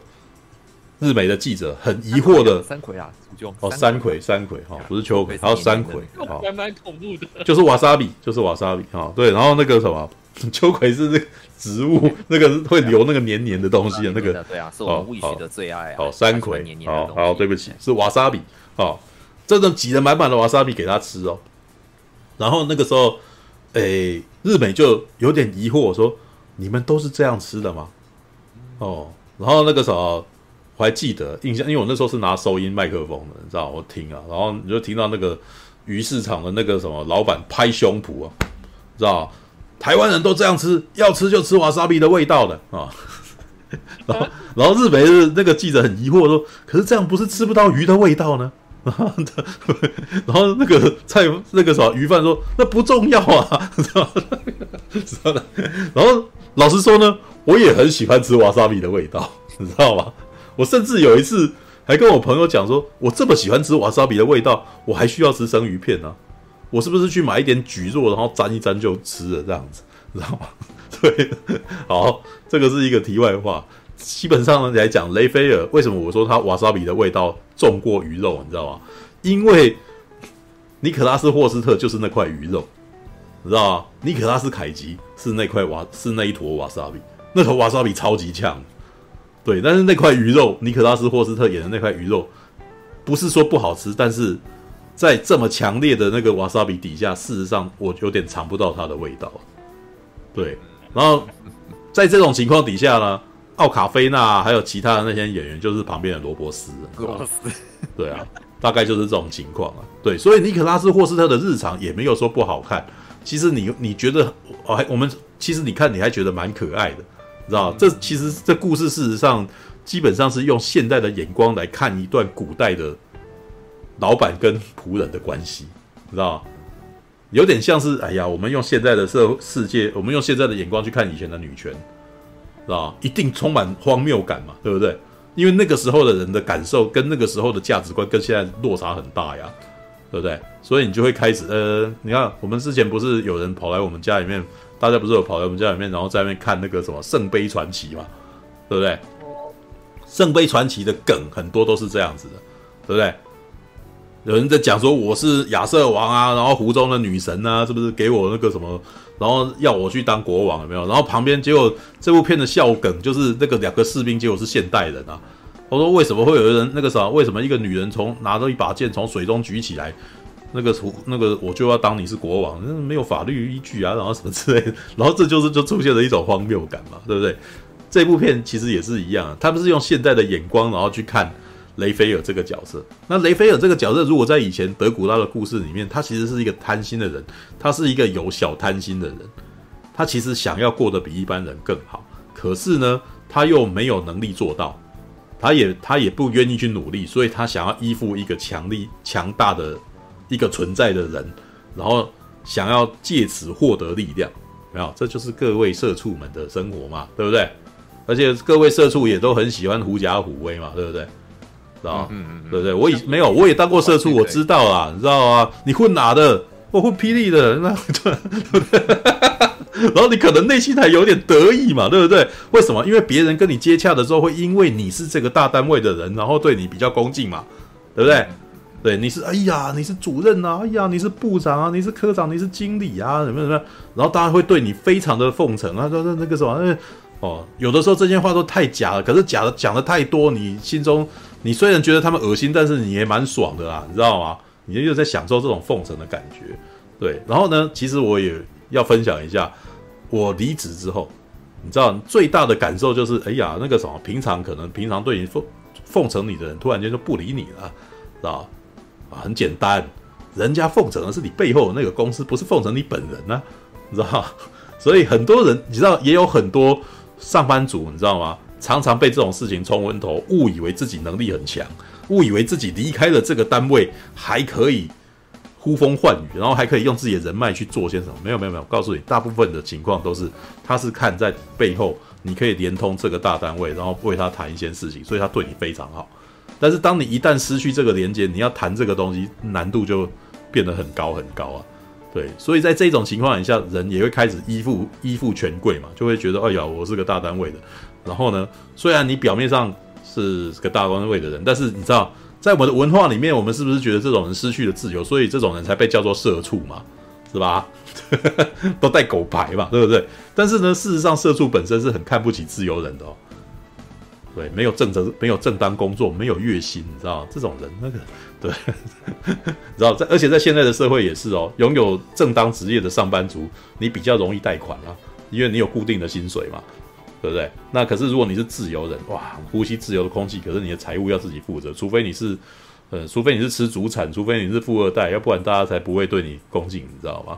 对啊，好吧，好，这个题外话哈、对，雷菲尔的那个什么精神状态，其实基本上，我觉得大部分的人都会有点同感。对，你没有，你没有大志向，可是你想要完成大事，所以你只好依附强权。当这依附强权的时候，你在内心深处又有点。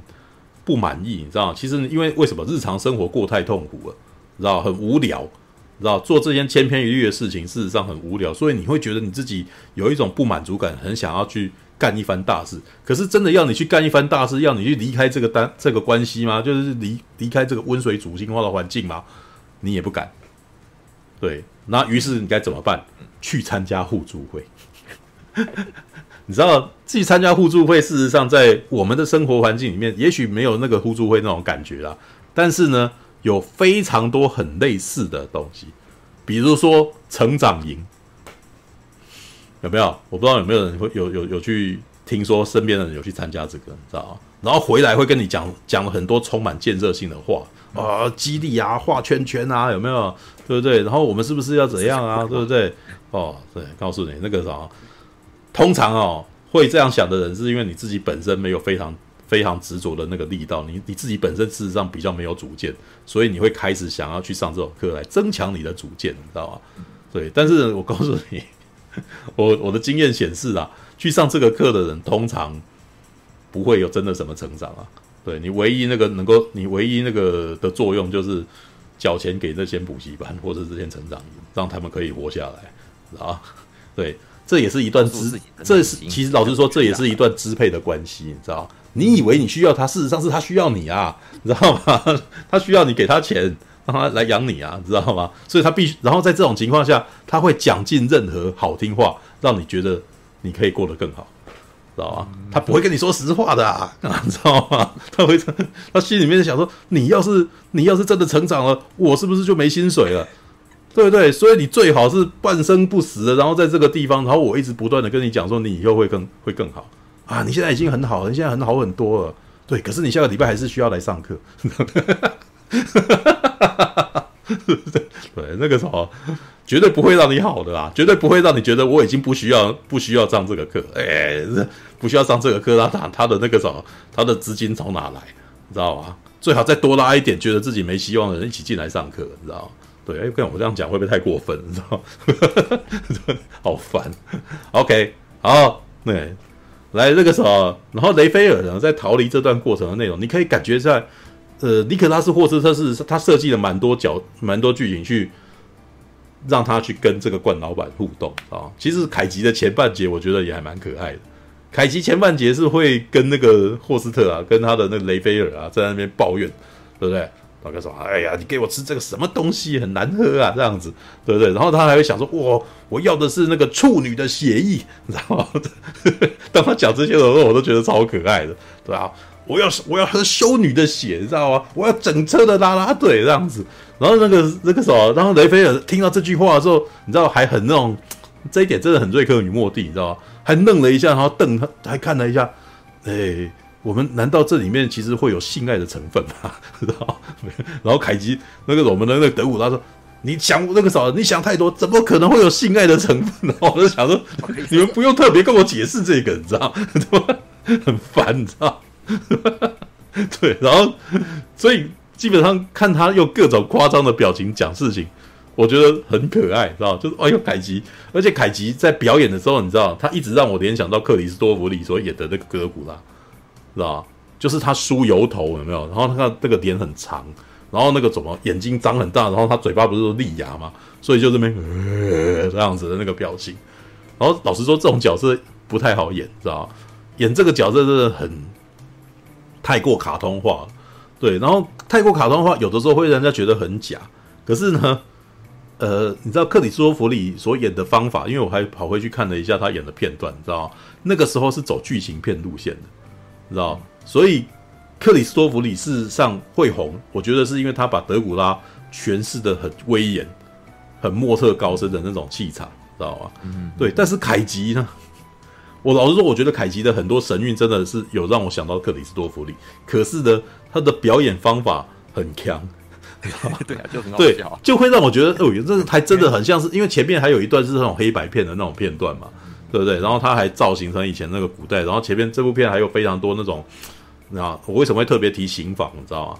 因为这部片有很多 B 级片的那种烧底片的效果在里面跑出来，它有点特别，尤其是片尾的时候，片尾它会做那个抽色，三种颜色然后叠在一块，你知道吗？然后我不愿意离开电影院呢，我在后面一直在看那个东西，我觉得超好笑的，知道？对，就很可爱，就自有一股可爱的感觉，对，恐怖，但是它。很明显，当我们都已经长大，我们其实也不觉得这东西恐怖的时候，它既然产生一种童趣感，知道吗？它在某种情况下有点像是提姆波顿的东西，你知道？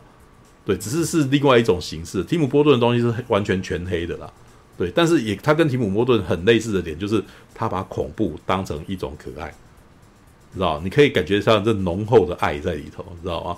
就是那种恶趣味啊，对。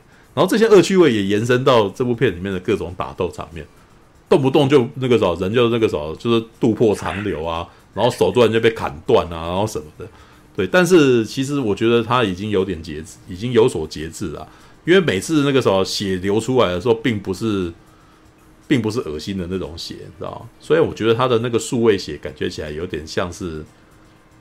有点像是蟑螂渣的那种感觉。他把人的手剁掉，然后那个什么露出一大堆体液的时候，那个东西看起来不太像血，你知道，看起来有点像咖啡色的东西。对，不过呢，这是我个人完全没有，我个人是完全不会觉得这件事情恐怖。但是老实说，跟我一起去的人好像无法承受啊，知道？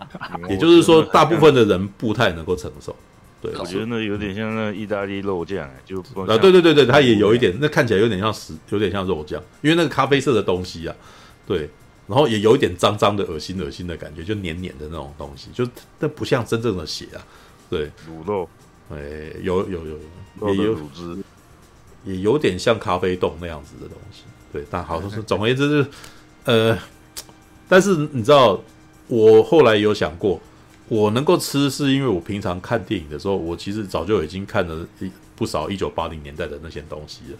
而且老实说呢，打从国中的时候，我看了一部片叫做呃，诶，那叫什么？芝加哥打鬼？哦，不是啊，那不叫芝加哥打鬼，那叫做那部片叫做什么？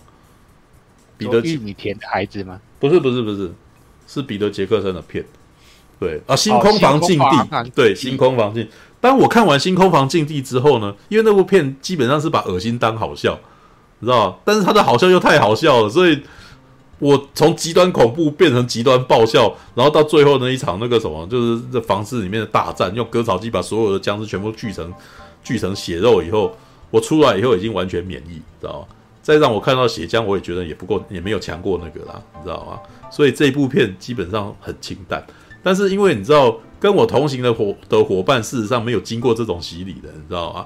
而且我的伙伴呢，他是那种，对，他可能比我还要洁癖太多，因为他，呃，他甚至连吃东西是不能看到骨头的，知道吧？就是所以他不能吃鸡腿饭，鸡腿饭只他，我曾经问他说，那那那为什么？然后他说，只要看到骨头，他就会觉得那是人，他是那个什么动物肢体的一部分，他就会感到不舒服。对，好吧，那对。哦，那但是他有，他不是不能吃肉，他可以吃唐扬鸡，知道？所以他喜欢日式食物，就是都不用骨头的。对，他吃炸鸡排。对，但在台湾，你知道，他说不能理解台湾为什么都要骨头，有骨头看起来很恶心啊、哦。对，我突然间没有想过，但他讲的也是有这种道理的啊，啊？什么？骨头比较有味道啊。对，但是没有他的意思是说，在视觉上面看起来，他感觉起来有一种原始的感觉，有点很恶心的，就是好像是那种茹毛饮血的那种味道啊，知道？哦，他想法可能比较西方人吧。那应该应该要去吃鸡块，对，好吧，对，这他可以，他可以吃鸡，他可以吃鸡块啊，他可以吃鸡块。但是因为那个啥，他讲了一下，我就愣住，你知道吗？因为我从来以前从小到大吃鸡腿都没感觉。虽然我你知道，我我印象最深刻的吃鸡腿饭的经验，就是不小心吃鸡腿饭，然后看到人肉叉烧包，然后导致吃不下。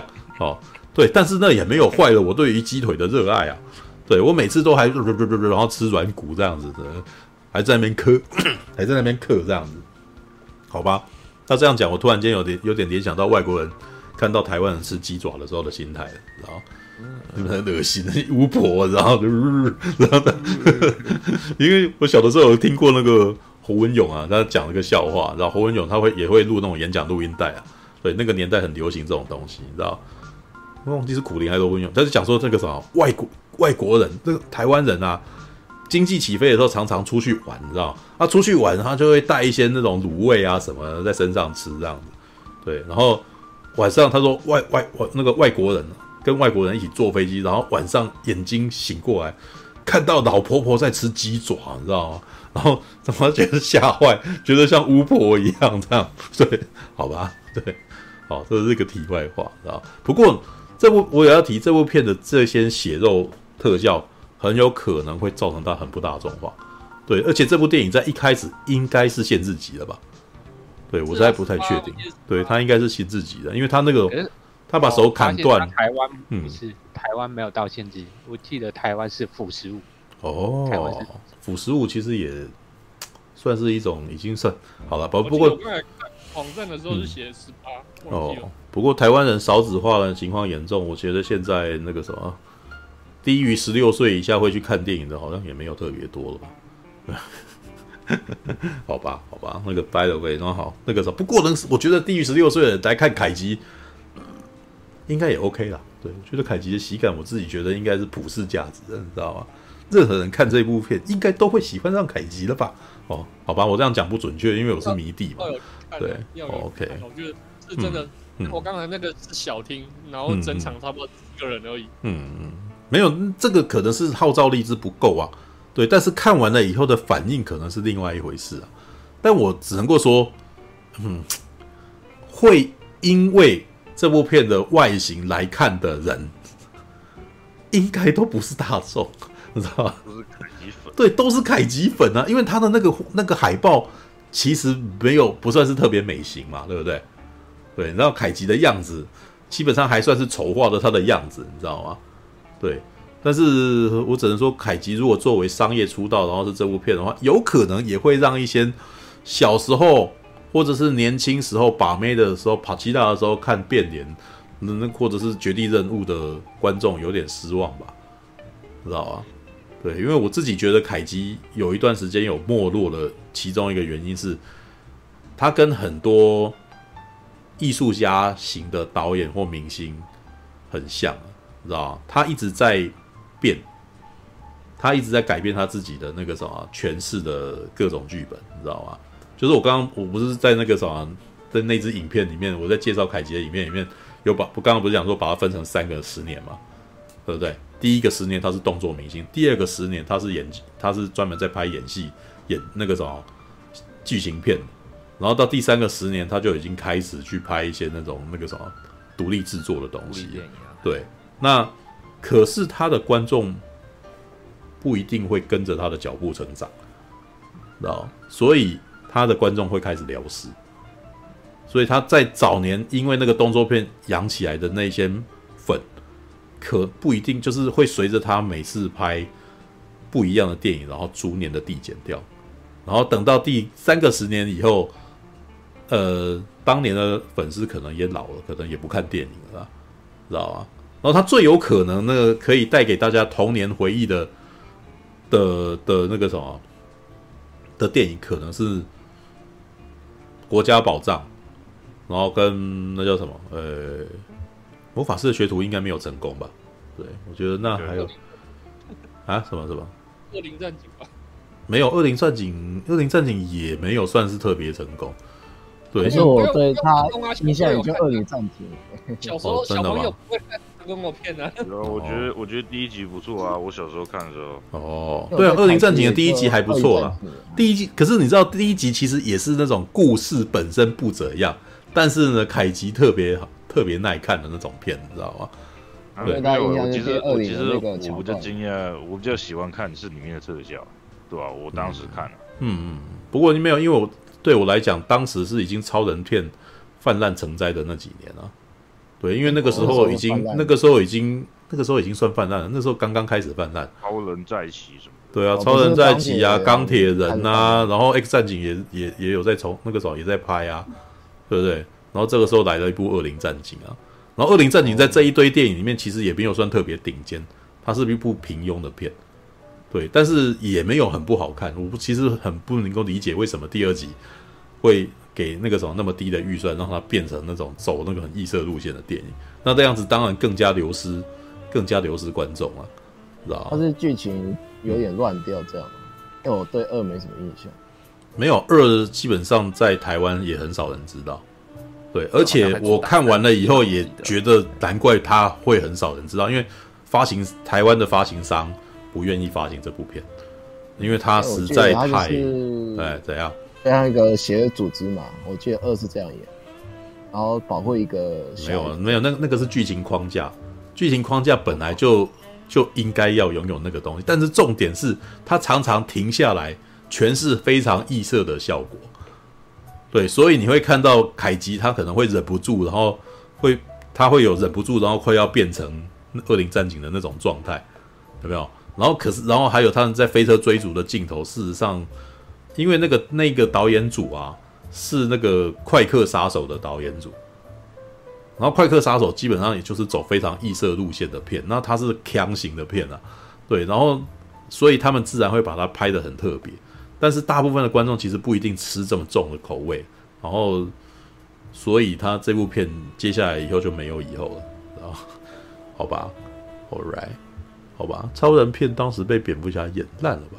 嗯，诺兰的电影，诺兰的蝙蝠侠在那个时候正是方兴未艾的年代，我记得。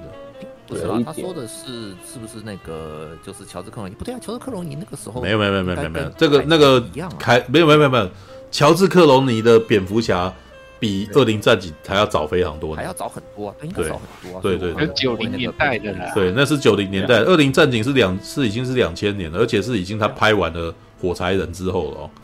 嗯，对啊，应该是二零甚至二零零一零年代左右的片了。对啊。嗯，所以这样应该不能说超人片蝙蝠侠演烂了吧？因为毕竟真的是靠那个黑暗骑士稍微拉抬了一些起来了。没有啊，但是黑暗骑士的那个什么兴起也会造成其他电影的平庸看起来更弱，知道吧？如果恶灵战警是在如果恶灵战警是在激动人那时候拍的话，他可能不会被大家觉得其实不怎样啊，知道吧？好吧，而且我记得蝙蝠诺兰蝙蝠侠三部曲是从第二集才开始起来，我记得第一集好像也没有什么人对，差不多。但我很喜，我当时没有第一集，事实上开了一个不错的头啦。老实说，对，给你，对他到第二集是冲他黑暗骑士的强大是他冲破了超级英雄电影的框架，然后变成了一部真正的犯罪电影。他很像烈火悍将那样子的东西。对，所以这才导致你知道，这就是这导致后来产生很多导演开始觉得，哎呦，我既然诺兰可以那样拍，那代表我也许也许我也许可以，所以才会有零零七那个啥是由山姆曼德斯来导，因为山姆曼德斯以前是不导这种片，啊，山姆曼德斯以前你也知道，美国新玫瑰情啊，玫瑰情啊，对，然后 Jarhead 啊，那个什么那个锅盖头啊。对不对？然后等到他那个在接的时候，他就他其实他自己在访谈的时候也说，诺兰那给了我一个那个什么，给了我一个那个方向，让我觉得我们其实也可以，只要我们努力做的话，也可以那个什么，让这种类型的电影，然后做出做出一个样子来嘛。当然啦，我其实觉得那个什么，这个东西到后期有点矫枉过正了，所以就变成很多超级英雄电影都都苦大仇深的，你知道吧？对。对对对，所以没有这，所以我觉得反而在你看那那几年的时候，突然间沙赞，我反而觉得他有他算是一种清流，知道吗？那闪电侠哎，对，闪电侠，闪电侠还没看啊，不知道啊，对啊，还没还没出来。我说我说影集的影集部分，影集影集是影集啊，我觉得影集，诶，老实说，闪电侠我只有看过影影集版，我大概只有看看过前两三集，然后从我的观点来看，事实上闪电侠的影集是一个非常老派的影集。知道啊，可是我还蛮喜欢的，没有不好啊。他以前的以前的影集也很受欢迎啊，但是他基本上是非常传统路线的东西。对，因为第三集他就开始水进去，我后来就不看。对啊，我后来也没有看久啊，因为 DC 的应该是说华纳的的超人电影都播太久啦。哦，华纳的超人影集基本上是针对的是美国当地的的观众，你知道吧？然后美剧本来就蛮拖的，很会拖剧情，对，很会拖。基基本上，嗯嗯嗯，会认真拍的还真的很少。像我喜欢那个《疑犯追踪》，他就拍五季就就结束，而且第五集还蛮短。基本上呢，我觉得美剧除了 HBO 之外，大部分的影集都可能会出现水剧情非常水的情况，它可能。呃，我像我以前看二十四吧，反恐任务那已经是我觉得最好看的那种动作影集了，但是它也不能够避免。对，就是通常影集大概在我觉得第一季跟第二季会最精彩，然后从第三季开始会开始超脱，啊？对，那个像 Hero 这部影集超异能英雄，我很喜欢，你知道吗？但是后来想一想，它第一集最，它是第一季最好看。他的第二季其实是因为大家都已经很喜欢这些东这些人物了，然后他就开始要请编剧，然后再起一个新的故事这样子。对，然后因为正那个时候可能正逢编剧大罢工，所以故事变得超奇怪的，就可能本来是个好人，他突然间决定改变改变价值观，然后突然间扭转变反派，然后那时候他为什么要这样子？对，然后到最后我就失去了耐心了，知道？啊，当然啦，因为那个时候你要看美剧哈。你必须要透过特殊管道啊，哦，P to P 啊，然后还有字幕组啊，什么之类的。然后如果你追不太，就是他们如果没有按时更新的话，你也不太容易找得到。对，所以所以有时候一忙没没有办法继续找，就算了，就断掉了这样子，好吧？All right，现在已经不一样了，现在想要看美剧哦，到处都看得到啊、哦，好吧？All right，哦，两点三十七分，好了，也算是讲完。欸、有一个，嗯，有件事我想问一下，刚刚讲那个粉丝像最近的电影都这样子嘛，对不对？嗯，艾文人物跟那个马里奥，嗯嗯，那我想问一下。那个新假面骑士是不是有这个情况？也听说新假面骑士放出半个小时啊？对，对他提前放，没有，没，没我又没看，不知道啊，要看完了以后才知道啊。对啊，因为他，嗯，他状况跟那个新超人蛮严重，因为新超人虽然也是吃电波，是还没有到新讲。你讲的是超人力霸王吧？他说是乌托拉曼啊，对，对新乌托拉曼。嗯，因为他也是吃电波，也是有同号不喜欢这种趋势，但在日本评价还是不要。我们先，我们我们必须要知道那个什么假面骑士跟超人力霸王啊，对啊，都是没有没有，这还是可以稍微说，因为至少我还算了解安野秀明，知道吗？我是 也可以了解他的用法，所以我是不讨厌。就也是知道他的概念是什么？没有，我我的意思，这不是我的，没有，这不是我的意思。首先，你必须要理解，假面骑士跟超人力霸王都是超过数五十年以上的老 IP，对吧？对，那现在的假面骑士粉跟超人力霸王粉，他们喜欢的东西其实非常的多元。知道吧？对，差蛮多。这就像是我是一个星舰迷，但是星舰迷其实因为超过五十年以上，所以会分成好几代的星舰迷。星战也是一样啊，有喜欢老星战，也喜欢那个前传三部曲的，有没有？那假面骑士现在的情况是，安野秀明他现在想要做的是最早期的那个，就是想再重来一次，是藤冈弘的那个版本。对，那对对对对。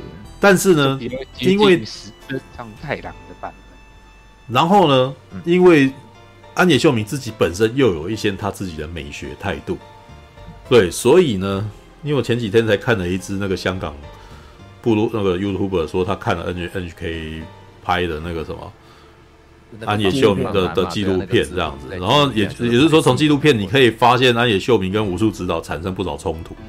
对，哎，对对对，那这个冲突你可以感觉出来，事实上他自己本身也有点混乱，但是我觉得我并不意外啊，因为安野秀明之前在做《福音战士》的时候，我就可以知道他自己的纠结了。他其实基本上是不肯放过自己啊，他不肯放过自己，他连带当然也不肯放过其他的工作人员，所以所有的人都被他弄得超级痛苦了。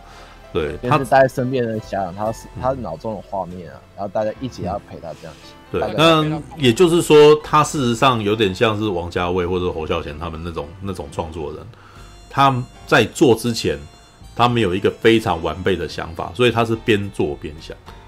对，那最后弄出来的东西，就是他在创作过程当中所做出来的那个东西。所以其他的人在他的思考回路的那个底下，你知道被他摆布的很痛苦。对，那但是我个人目前还是倾向于。我会愿意去欣赏他的东西，当然啦，我不会。我觉得我欣赏安野秀明，但是我还不是他的狂粉，知道吧？所以有像我曾也曾经被安野秀明激怒过啊，知道吧？嗯，他他的呃，他那部 Q 你知道吗？他的福音战士 Q 我看得非常愤怒，知道吧？为什么？哦，哎，我就是因为评价那一部的评价很差，所以说我只看到第二集。嗯，没有，就就没有。我最后还是去看最终了，但因为老实说啦，破 Q 中哦，基本上你可以把它看成是三部完全不同的电影。你知道什么都 Q 要留下来要铺的梗，他到中基本上几乎都不想讲了。对，所以 Q 的那里面想留的那些那那些那种疑问，到到中根本也没解决。所以我你知道，所以。我我到最后有点放弃了，就是说，好，我把它当成单部电影来看。但是呢，才这种观点来看，Q 真的很烂，知道？就是那是一个所有人都不愿意，也许也许他就是想要带给观众定真式的疑惑感。但是我的确感受到这种疑惑，可是因为我实在太愤怒了，所以我连带着讨厌起创作者，知道？因为他就是嗯，因为他他的资讯，他的资讯的魄力让我非常火大，让我是吊胃口，吊到我到最后失去了耐性，知道吗？对，所以也许他没有啊，你可以去看啊，你看了以后就知道了，他他基本上在展示各种画面，但是呢，为什么要出现这个画面，他也不告诉你。所以当角里面的角色在问。哦，在问那个什么媒体说，你你说话呀，然后那个人不讲话，我那时候真的快拍桌子，干对啊，你说话，你为什么不讲话？知道吗？对，他也知道啊，他很明显知道我们不想，我们搞不清楚什么状况嘛。但是那个人不讲话嘛，那不讲话，那这样子，我们对于很多事情的铺排，我就会一一头雾水的从头看到尾啊。所以很多观众看完出来的第一个第一句话说：“我刚刚到底看了什么？”看了啥？对啊，为什么他们无从理解起？你知道吗？对，所以就是这个啥，作者在拍自己自己才知道的事情，然后都不解释。完全假面骑士对，也是跟 Q 差不多嘛。我不知道啊，还没有看啊。我只是在告诉你说，我有一个看，呃，我有我我有个看他的电影很不好的经验。对，但是呢，到目前为止那是唯一的一次，其他的东西我觉得基本上我也没有特别讨厌。当然啦，死与新生看得蛮不耐的啦，你知道啊？对，你不要逼他，就是逼我看的那个什么，大概九十分钟的蒙太奇。对，所以然后在那个我还没有，还还那个什么非常青涩，然后还非常不愿意那个还不知还觉得自己所做的那个什么评断好像不不足以拿出来讲的那个年代，我们只能够装逼的把它看完。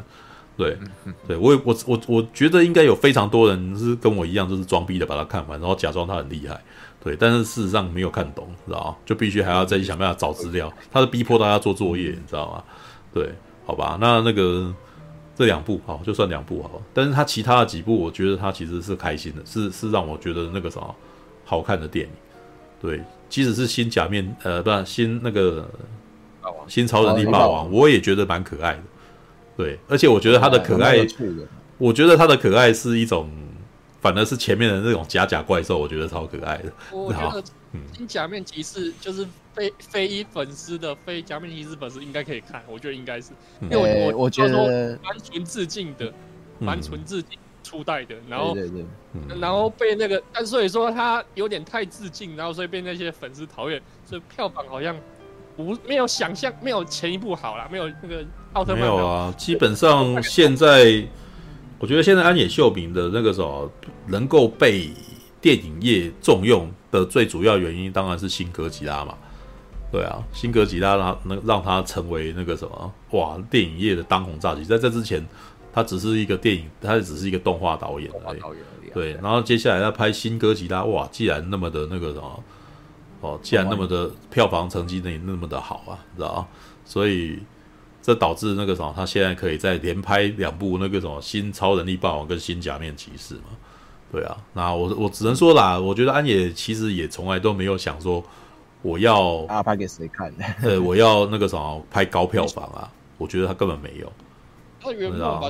他心目中他心中的想法就是：哦靠！我学生的时候最喜欢的东西，现在有机会给我弄，干，当然来好好弄一下，来，所以他才会把它当成一个创作，知道他显然，对，他显然没有要，没有想要取悦，对他没有想要取悦大众的意思。知道而且甚至，其实我要说，安野秀明从来都没有打算要取悦大众过，知道？哎，没有啦，他的中，我倒觉得他的中其实有想要有一点想要取悦大众啊，知道？如果他还继续他的继续 Q 那种风格的话，哦，那个我真的会蛮火的，你知道？难怪你知道，当年有人看了 Q 以后，那个什么扬言要杀了他，知道？你就知道他多么激怒人了，你知道吗？对，我能够感受到那个愤怒，你知道吗？对啊，应该是属于硬比较硬核的，还不到给新人看的那种程度。没有啊，问题是会去看 Q 的人很多都嘛是老老福音战士粉，等了他好几年，然后你拿出这个东西给他。对啊，所以你知道这个安野秀明当年他也是精神有受影响啊，你知道吗？就是很忧郁啊，很忧郁。李新生听说的时候，他非常的那个被当时一版的结局出来之后，他他非常的对。有愤怒感，所以他就把全部放在《死雨先生》里面。所以《死雨先生》的很多东西，就是观众看出来，这都是好像有一点彼此之间互相伤害啊。观众跟读者之间，作者跟读者之间互相伤害，对啊。所以 Q 的那个时候，好像感觉收敛了，他有收敛一些。没有啊，我觉得，呃，我觉得那个 Q 之后，他心灵心情不好，但是人家还正是当年还有一些新闻，哇，连宫崎骏都来安慰他，知道知道 还给他工作，叫他去工作，你知道，就是意思是说他可能需要一点工作来才可以让他回到 回到正常的状态这样子。对，那我觉得中有点疗伤了，他其实有点在疗伤，所以我其实觉得中基本上看起来算是温馨的。然后从那个时候开始，我觉得安野秀明就变成了一个慈祥老人，变成一个老顽童了，就是不再像之前那么尖锐、那么叛逆，然后那么纠结，然后那么在那么的想不开了。他接下来在玩那个什么新哥吉拉的时候，他讲的就你看他他在新哥吉拉的时候，他讲的基本上还是福音战士里面那一堆。他看那些社畜，看那些公务员的的批判，你知道吗？他把那些批判拿出来，然后搬到新哥吉拉里面，然后意外的非常能够打动他那个什么日本大众的心理，知道？因为日本大众事实上应该对公务员是非常看不起的，知道？而且基本上是对于老人把持国政感到非常的生气，然后对于中阶的那个什么的那个工作人员的努力哦，然后觉得那个什么，这意外的有打动到。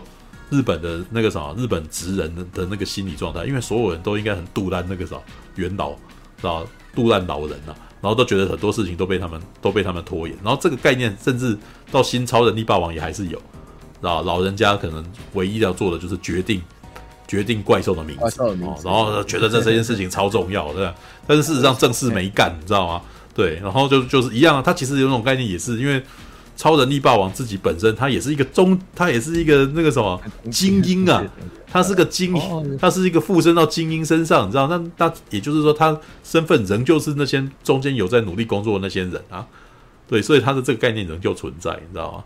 对，但是我觉得新假面骑士可能是另外一种情况，知道哦，我觉得一定差很多。没有，你要去延，你要去延伸也可以，因为不要忘记本来的故事，那个是个，那个是个改造人啊。对对，是有钻研假面骑士的部分的，嗯、所以我觉得应该是不错。嗯、但要说给新人看，我觉得有点太早，那就不一定了。应该是对，应该是比较偏硬核的。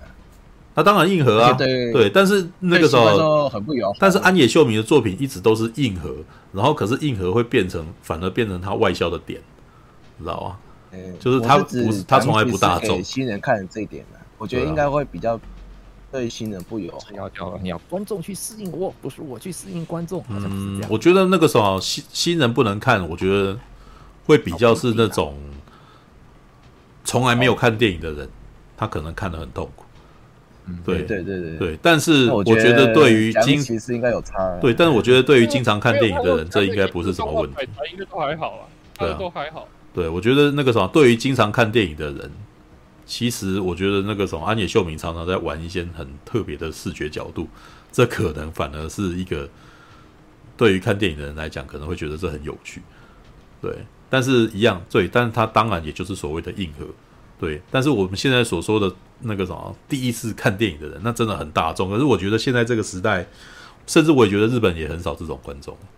现在会去进电影院看电影的人，多半都是。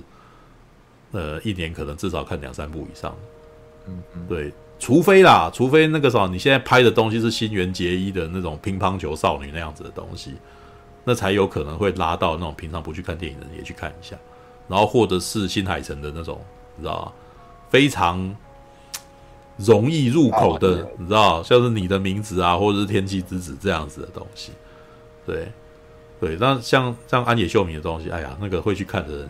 大概就大概就是 就是就是那种人啊，他想拍，他还想拍续集耶，就宅宅们哦。没有，他自己的访问其实好像是没有想要，没有在想说要拍续集，因为他只是说留了一个尾巴而已。但是就是想有这个概念啊，但还没有写。你要去，你要去，他想，他一定可以想一堆给你啊。我跟你讲，我遇到了，我遇我遇到过那种创作型的人，你跟他，你给他一个点，他就会延伸很多东西出来。但是会不会有续集，不一定，知道？因为那一切要看。资金有没有到位，或者是市场上面评估上到底可不可行？对，要不然你只要去问任何一个编剧，干他会生一大堆给你，让你觉得好像都很有希望啊。对，对，写的跟在霹雳那个什么才不过几年，我就会遇到一堆这种人，你知道他们他们生设定一大堆，对，甚至没随随便便都可能是一大堆东西，但是你要知道这些东西到底有没有资源拍出来，会拍出来到底会不会赚钱，会不会有有有有没有利可图嘛？对啊，要不然它可以生很多东西出来的。对，好吧。我看新假面其实比较批评最多的应该是 CG 的部分。我是有看有一段他打斗画面跟那个七龙珠好像，嗯，好吧，可是，他是不是在玩实体特效啊？他在玩实体吧？没有没有没有没有，其实是有点错乱，因为从那个纪录片大概可以看得出来，他自己也有点搞不清楚，你知道吗？我记得那个后面很多都都用 CG 了，就是他嘴巴上说要实打要真实，可是另外一方面用 CG 的时候又突然间让人家觉得超奇幻的，对，那那他自己本身很错乱了，对，好吧。Right, 那个那个看了以后才知道，嗯，有一段也是这样的。哎，不过那个什么新假面骑士有在台湾目前有定档时间吗？有吗？没有没有没有，没有要要要看代理商是谁。对啊，目前看样子好像没有吧。对啊，那没办法。霸王是那个野兽国啊？哦，是吗？哦，没有没有，对对对，新新超人力霸王是野兽国，但是新假面骑士我不知道他会带啊。对啊，可是我不希望假面骑士野兽国啊，因为如果是他代理的话。那那个木棉花假面其实通路要下架，哎，是这样吗？这个情况，好吧，有可能的。花木斋，对，这个到时候到时候再说吧。对对，那个因为之前的那个超人霸王都是木棉花代理的，可是换了野兽国之后，他所有的作品就通通都下架。哦，应该这个是他有东映，他那边有什么特别的那个吗？没有啊，要看日本日本跟人家合作的方式。多半是我跟你合作了以后，以后就一直跟你合作。哦，对，对，所以对那个什么假面骑士的情况也，但是假面骑士跟电影版它可能是不同的代理。对，好吧，我觉得分开来了。你知道电视版跟电影版可能是不同的代理。对，好吧，也有这个。好吧，一个是东映远古，梦兔米莎还在画画，可是我们却快要结束了。可是现在，对，其实因为今天的话题比较轻嘛，知道吗？好吧，好吧。居然这样，才用三才三点而已。没有啊，三点那个没有，我觉得三点睡，我觉得三点睡也差不多了。不要不要每个礼拜都要到天亮嘛。对，哦对啊，魏旭你讲的有道理啊。米莎上来讲话就可以演的，不过他他要画画啊，靠背啊。好吧，对，好吧，没关系，不用了，不用了。那个什么，你可以听着哦，因为我那天那个补充一下，我那天因为看到在找那个雷菲尔的资料，然后就沉迷，你知道吗？沉迷于什么？你知道吗？克里斯多弗里的摇滚专辑，知道吧？太嗨了，你知道吗？我觉得，因为查资料发现，我们的克里斯多弗里在八十八岁的时候，然后开始去出那个 metal。重金属专辑，你知道，然后还找得到。那我跟着他点下去的时候，我靠，好屌哦！知道，好喜欢这东西，知道吗？哎，我这边有一张专辑，是他嗯，在一个意大利摇滚乐团跟他们合唱的。我觉得他的声音还不错。没有，因为克里斯多弗里本来他就是一个专业演员嘛，所以他其实在演戏的他，他也曾经有过那个什么，演过类似音乐剧的东西。他的声音音线比较是属于粗豪型的啦，就是那种他的声音很浑厚，对，对吧？所以他在做 metal 的时候呢，他当然不是那种死腔或者是干嘛的，但是我其实很佩服他的是，他八十几岁，然后那个什么还能够去做这件事情，我其实很佩服他。对，应该说老爷子的人生真的非常的的传奇耶，嗯、他年轻的时候是特战是那个特战队。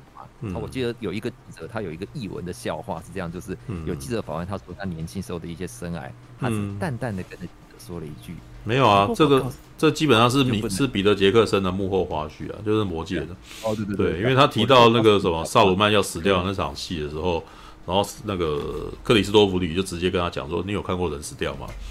哦，然后我我记得彼得杰克森的说法是说：‘哇，那很像是小孩子在对，然后很像是长辈在对孩子讲话，知道吗？’ 就是那种长辈看着孩子说：“我要看到你死掉。”然后，然后那个，然后很慈祥的看着他说：“你看过人死吗？” 对，然后说不知道，然后没看过。然后，然后我们萨鲁曼就很温和的说：“我看过啊。”对，然后包在我身上，是吧？你不要，你不需要指导我啊。所以，然后，这个时候一句话就把导演给压倒了，你知道吗？不错，蛮屌的。对，好吧，我自己本身。不是那么常听摇滚乐，但是我有好几个、好几个很喜欢的摇滚团了，像 X Japan，我就很喜欢。但是我觉得我喜欢 X Japan 的原因是，因为 Yoshiki 本身有受过古典音乐训练，所以我很喜欢那种、哦、超多弦乐的。对，所以我喜欢的部分是，我非常喜欢那种那个什么摇滚啊，然后再贴合古典乐，知道？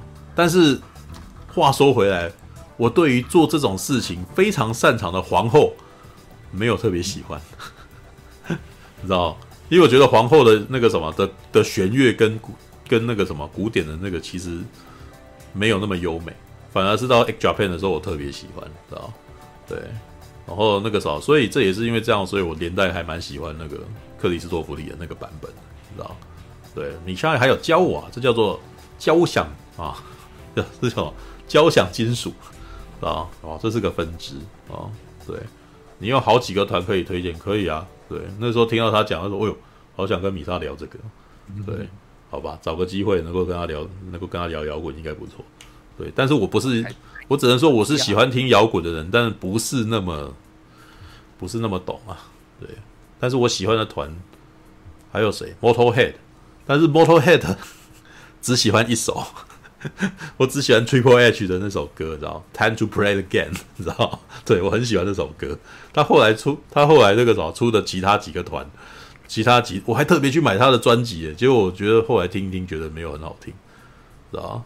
对，那个什么，虽然那是烟嗓啊，烟嗓所唱的歌，所以那个什么，嗯，结果到最后可能是因为 WWE 的关系，我才喜欢那首歌。对，然后还有谁？金属团，我也没有特别喜欢曼森，没有很喜欢玛丽莲曼森。对，哎，那个超脱呢？超脱不是重金属团啊？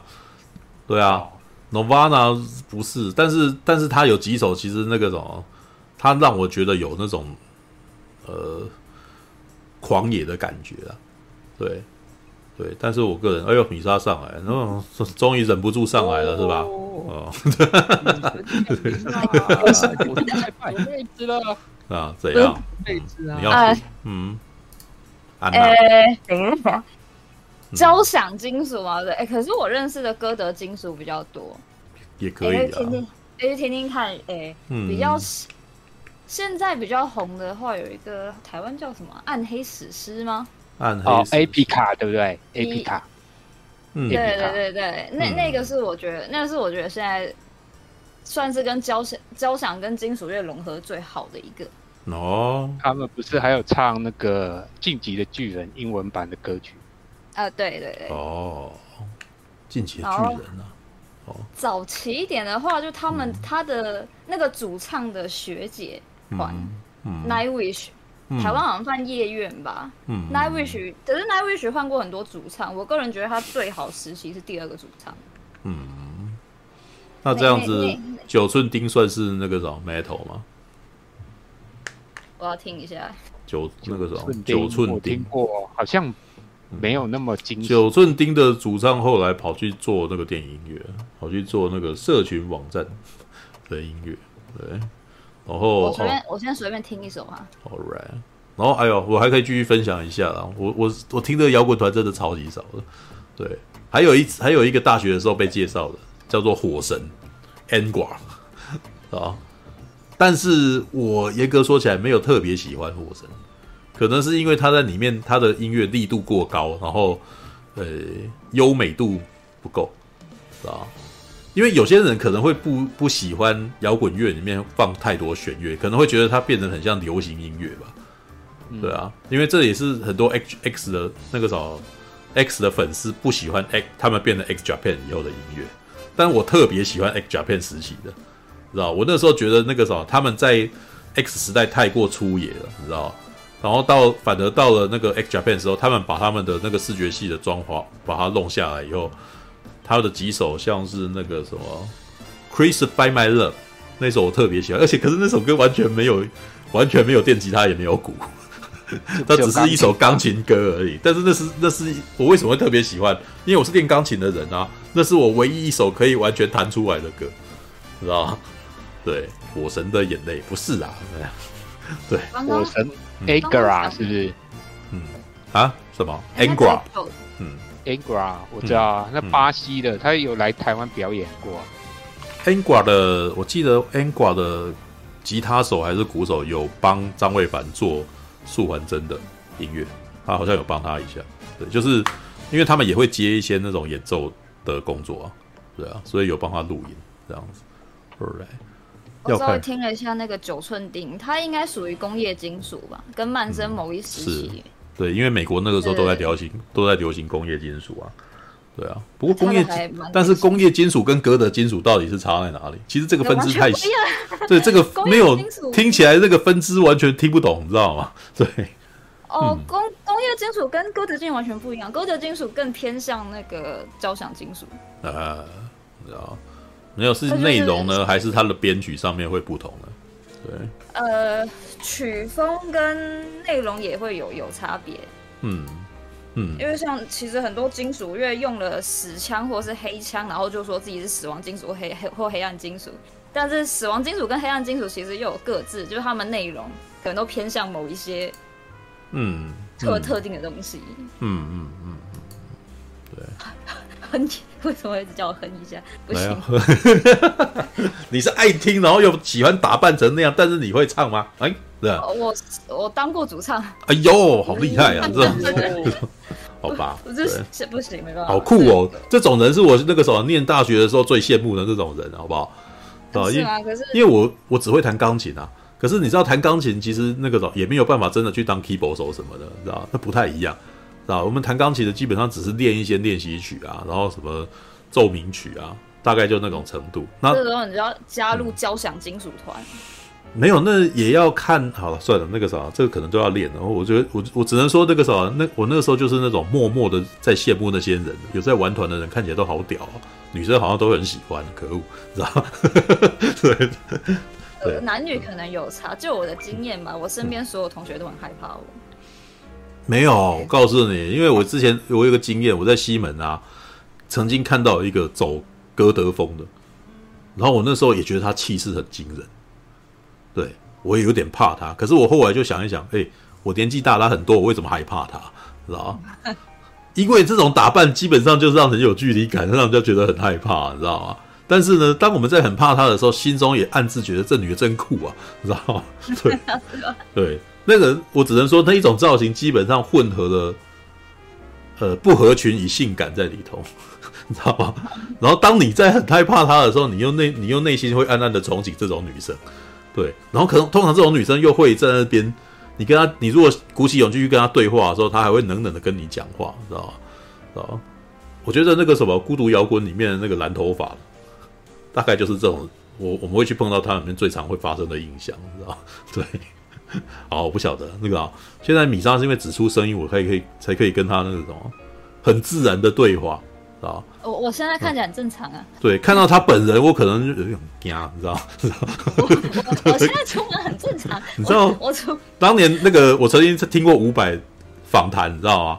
他曾经说他超害怕杨乃文的，你知道吗？我那时候都突然就觉得，嗯，杨乃文一定又走那种酷酷路线，你知道吗？然后用酷酷的方式来隔绝任何人跟他讲话的机会，你知道吗？好吧。哦，我突然想到一团可能会更、嗯、更符合你想听的，因为他基本它它嗯，把很多那个古典交响乐变成金属乐，嗯、叫做黑暗摩尔，呃，神秘摩尔人吧，好像反正神秘摩尔人。哦，达摩尔，对对对，他的他西班牙的团体，哎呦，布莱恩也懂啊，布莱恩也熟啊，嗯，没有他讲的那几张，嗯、他讲的乐团我都有啊，哦，哦，他有一张那个，嗯。嗯。有一张你应该会蛮喜欢，叫那个塔罗，嗯、就他直接用塔罗牌当做他歌曲的名称。哦，那个不错，嗯嗯。哦，我前阵子有发一篇文，呃呃呃，就是啊，可能没看到，他有一首特别喜欢叫《The Moon》，他直接把那个贝多芬的命运交响曲哦做成金属乐版，嗯嗯。嗯啊，那那首这不奇怪啊！我一直都觉得贝多芬如果在现在的世界上，他一定是摇滚歌手，知道吗？他他的那个他的愤怒跟他的那个他的音乐基本上都超级，呃，你可以感觉起来他这个人应该很难相处，知道吗？很凶啊，知道他的他的古典乐很凶，知道吗？命运交响曲已经是很已经算是那个什么最明显的了，对啊，其他的像那种我都觉得我那个这个人感觉随时都充满了怒气的感觉。对啊，好吧。呃，那那首歌也可以听一下，它中间结合了，好像结合月光，哎，贝多芬另外那个是叫月光吗？月光，它有月光悲怆，知道月月光就是月光就噔噔噔噔噔噔噔噔噔噔噔，对对对对对，OK，就是哦，它它融了那个在中间，所以它整首歌超长，好像大概有十一分钟吧。嗯嗯嗯，嗯，会 会让你一直重复听。All right，对。那你喜欢 X Japan 吗？哦，我我其实听的是欧美团，我很少听日，我因为我觉得日本的金属乐少了一点东西。什么呢？比如说，它真的更偏向摇滚，就像我刚才讲的，就是他们可能会用一些金属的金属乐的嗯技巧，嗯、但是他们他们其实没有那么愤世嫉俗。啊，是，对，所以就会觉得少了一点。因为日本的群众生活，他们。你知道，我觉得那个什么，尤其是游戏机他们那一代的人啊，其实过得不错。对啊，而且就是看他们歌词，觉得太有礼貌了。他们是泡沫经济时代的人，所以有时候你知道游戏机他的那支纪录片，每次都会看，我都觉得看那那个是无病呻吟，就我会觉得你也没有你讲的那么痛苦啊，你知道吗？每次在那边讲那个，都让我觉得，哎、你把我有点那个什么，有点那那叫什么，就是陷入那种很自溺的那种浪漫情怀里面，你知道吗？对。我我只能说，我高中的时候我可能会会信，可是当我老了以后，我会觉得，哎、你好中二啊！但是这不会，呃，这不会阻止我听他的音乐，他的音乐还是蛮优美的，我还是蛮喜欢的。对，好吧，然后因为你知道，也英文、日文也都不好，所以基本上就是听声音而已，知道？然后他的声音有时候会自带一种情绪，然后听这种情绪本身，我可能就会感受到一些他的。他的那个就会觉得，哎、这这首歌很好听，这首歌有那个啥，有成立出一种味道来。对啊，好吧。我我听音乐会有、嗯、会有几个步骤。我第一次、嗯、我第一次听一定是空听，就是不看 MV，、嗯、不看歌词，嗯、只听感受。嗯。然后第二次，然后再去看他的 MV，然后一定会了解歌词。哦、再就是去了解歌词。嗯、对，最后就是可能他们有些人会写我、嗯、我为什么会写这首歌什么什么哦，你还要去了解他们这个制作这首歌的背景之类的。如果我真的很喜欢，好吧，我没有那么 我没有那么用功，因为我是我，是喜欢你、嗯、特别爱听音乐的人。我也是蛮喜欢听音乐的啊，但是因为我听音乐可能是我听音乐其实是不倾向于去特别了解歌词这件事情啊。我特别不喜欢听有歌词的音乐，知道吗？因为觉得难怪你会喜欢电影音乐啊！我你不要忘记，我本来就是受古典音乐训练的。对我来说，音乐就是音乐。我觉得它不需要因为一些词，然后我就我也能够去欣赏它了。对，然后当然了，还有一些原因，英文不好，所以我不会特别去做让我辛苦的事情，知道吗？对，所以我不会特别去研究人家的歌词。当然，偶尔我会听到一些。那种饶舌就是那种我发我听出某种台词的时候，我会特别觉得好笑，你知道吗？像是那个，这已经不是摇滚团了，那个是那叫什么？哎，那是冰岛吗？那是哎还是挪威？哦，那个狐狸怎么说我那个团呢？Yavis，你知道吗亚比斯是一个那个什么综艺综艺团体啊？对，我记得应该是瑞典，忘记是瑞典还是哪里的。然后他们因为。他们常常会算是拟造各种流行音乐吧，所以他其实有的时候会写很奇怪的歌，然后用不同类型的方式演唱。然后其中有一首就是那个什么，诶，狐狸怎么说？反正是他这个团，他们这这个组合唱过我觉得最芭乐的歌。他之前写的一些像是巨石阵啊，然后或者是那个什么，哎，我记我忘记那首歌叫什么名字。反正他是哦，England，England，对，那首歌事实上是整个歌词就是在称赞一个称赞一个联合国官员这样子，然后完全用那个什么金属的方法来唱的时候，我觉得超好笑的，你知道？对，他基本上就填词，然后填很奇怪的词，然后可是音乐又好好听，对啊，所以我有时候听的时候会觉得很好笑，对，然后我会因为那些歌词，然后我觉得很很幽默啊，对。Alright，至于平常听音乐的时候，我比较会倾向于直接用音乐来感受。所以你知道为什么？像我今天不是在 po 那个 X Japan 里面的 Art of Life，你知道吗？为什么？因为里面歌唱歌的部分也没很多，知道吧？所以我会我可以听到那个，我可以听到那个电吉他在那边一直爬上去的那种感觉，你知道？然后我也特别喜欢听贝斯在后面撞的那种声音，当然鼓声也很酷，对啊。但是但是我不喜欢 Out of Life 的那个部分是 Yoshiki 乱弹的时候，是吧？我觉得那边有点烦，是吧？好吧。我会我会去看，我会去了解歌词，因为那个，嗯嗯嗯嗯，啊，可能因为我本身也是一个会画画的人，嗯嗯，对，我我们以前最常做的事情就是，嗯，诶，你的作品就不管你是什么音乐也好，或者画作什么也好，你你的作品会想，诶，讲述你的故事嘛，讲述你的就是你想讲的事情。然后，歌词也是这首歌的一部分，所以我会很想去了解。嗯、我我第一次会先空听我，因为我每次空听的时候，脑袋会有一个先有先有一个画面，嗯，就可能这这这个这首歌在我脑中已经有个故事，或者甚至我会自己想一段 MV，哦，然后我再去看他的 MV，看他的歌词，看看我有没有感受到创作者他所想讲的东西。我老实说，我这几年已经越来越不喜欢看 MV 了，特别是我自己剪过 MV 之后。好，哎、欸，老实说，剪 MV 的过程超级痛苦的，你知道吗？我也是不太喜欢现在，我觉得现在很少 MV 是真的让我觉得就是好看。应该是说，其实因为 M M B 基本上是一种蒙太奇嘛，对不对？我想你们应该都能够接受这种说法。对，那就是一种蒙太，就是它是它是各种画面拼接而成的。然后呢，因为我在剪的过程当中。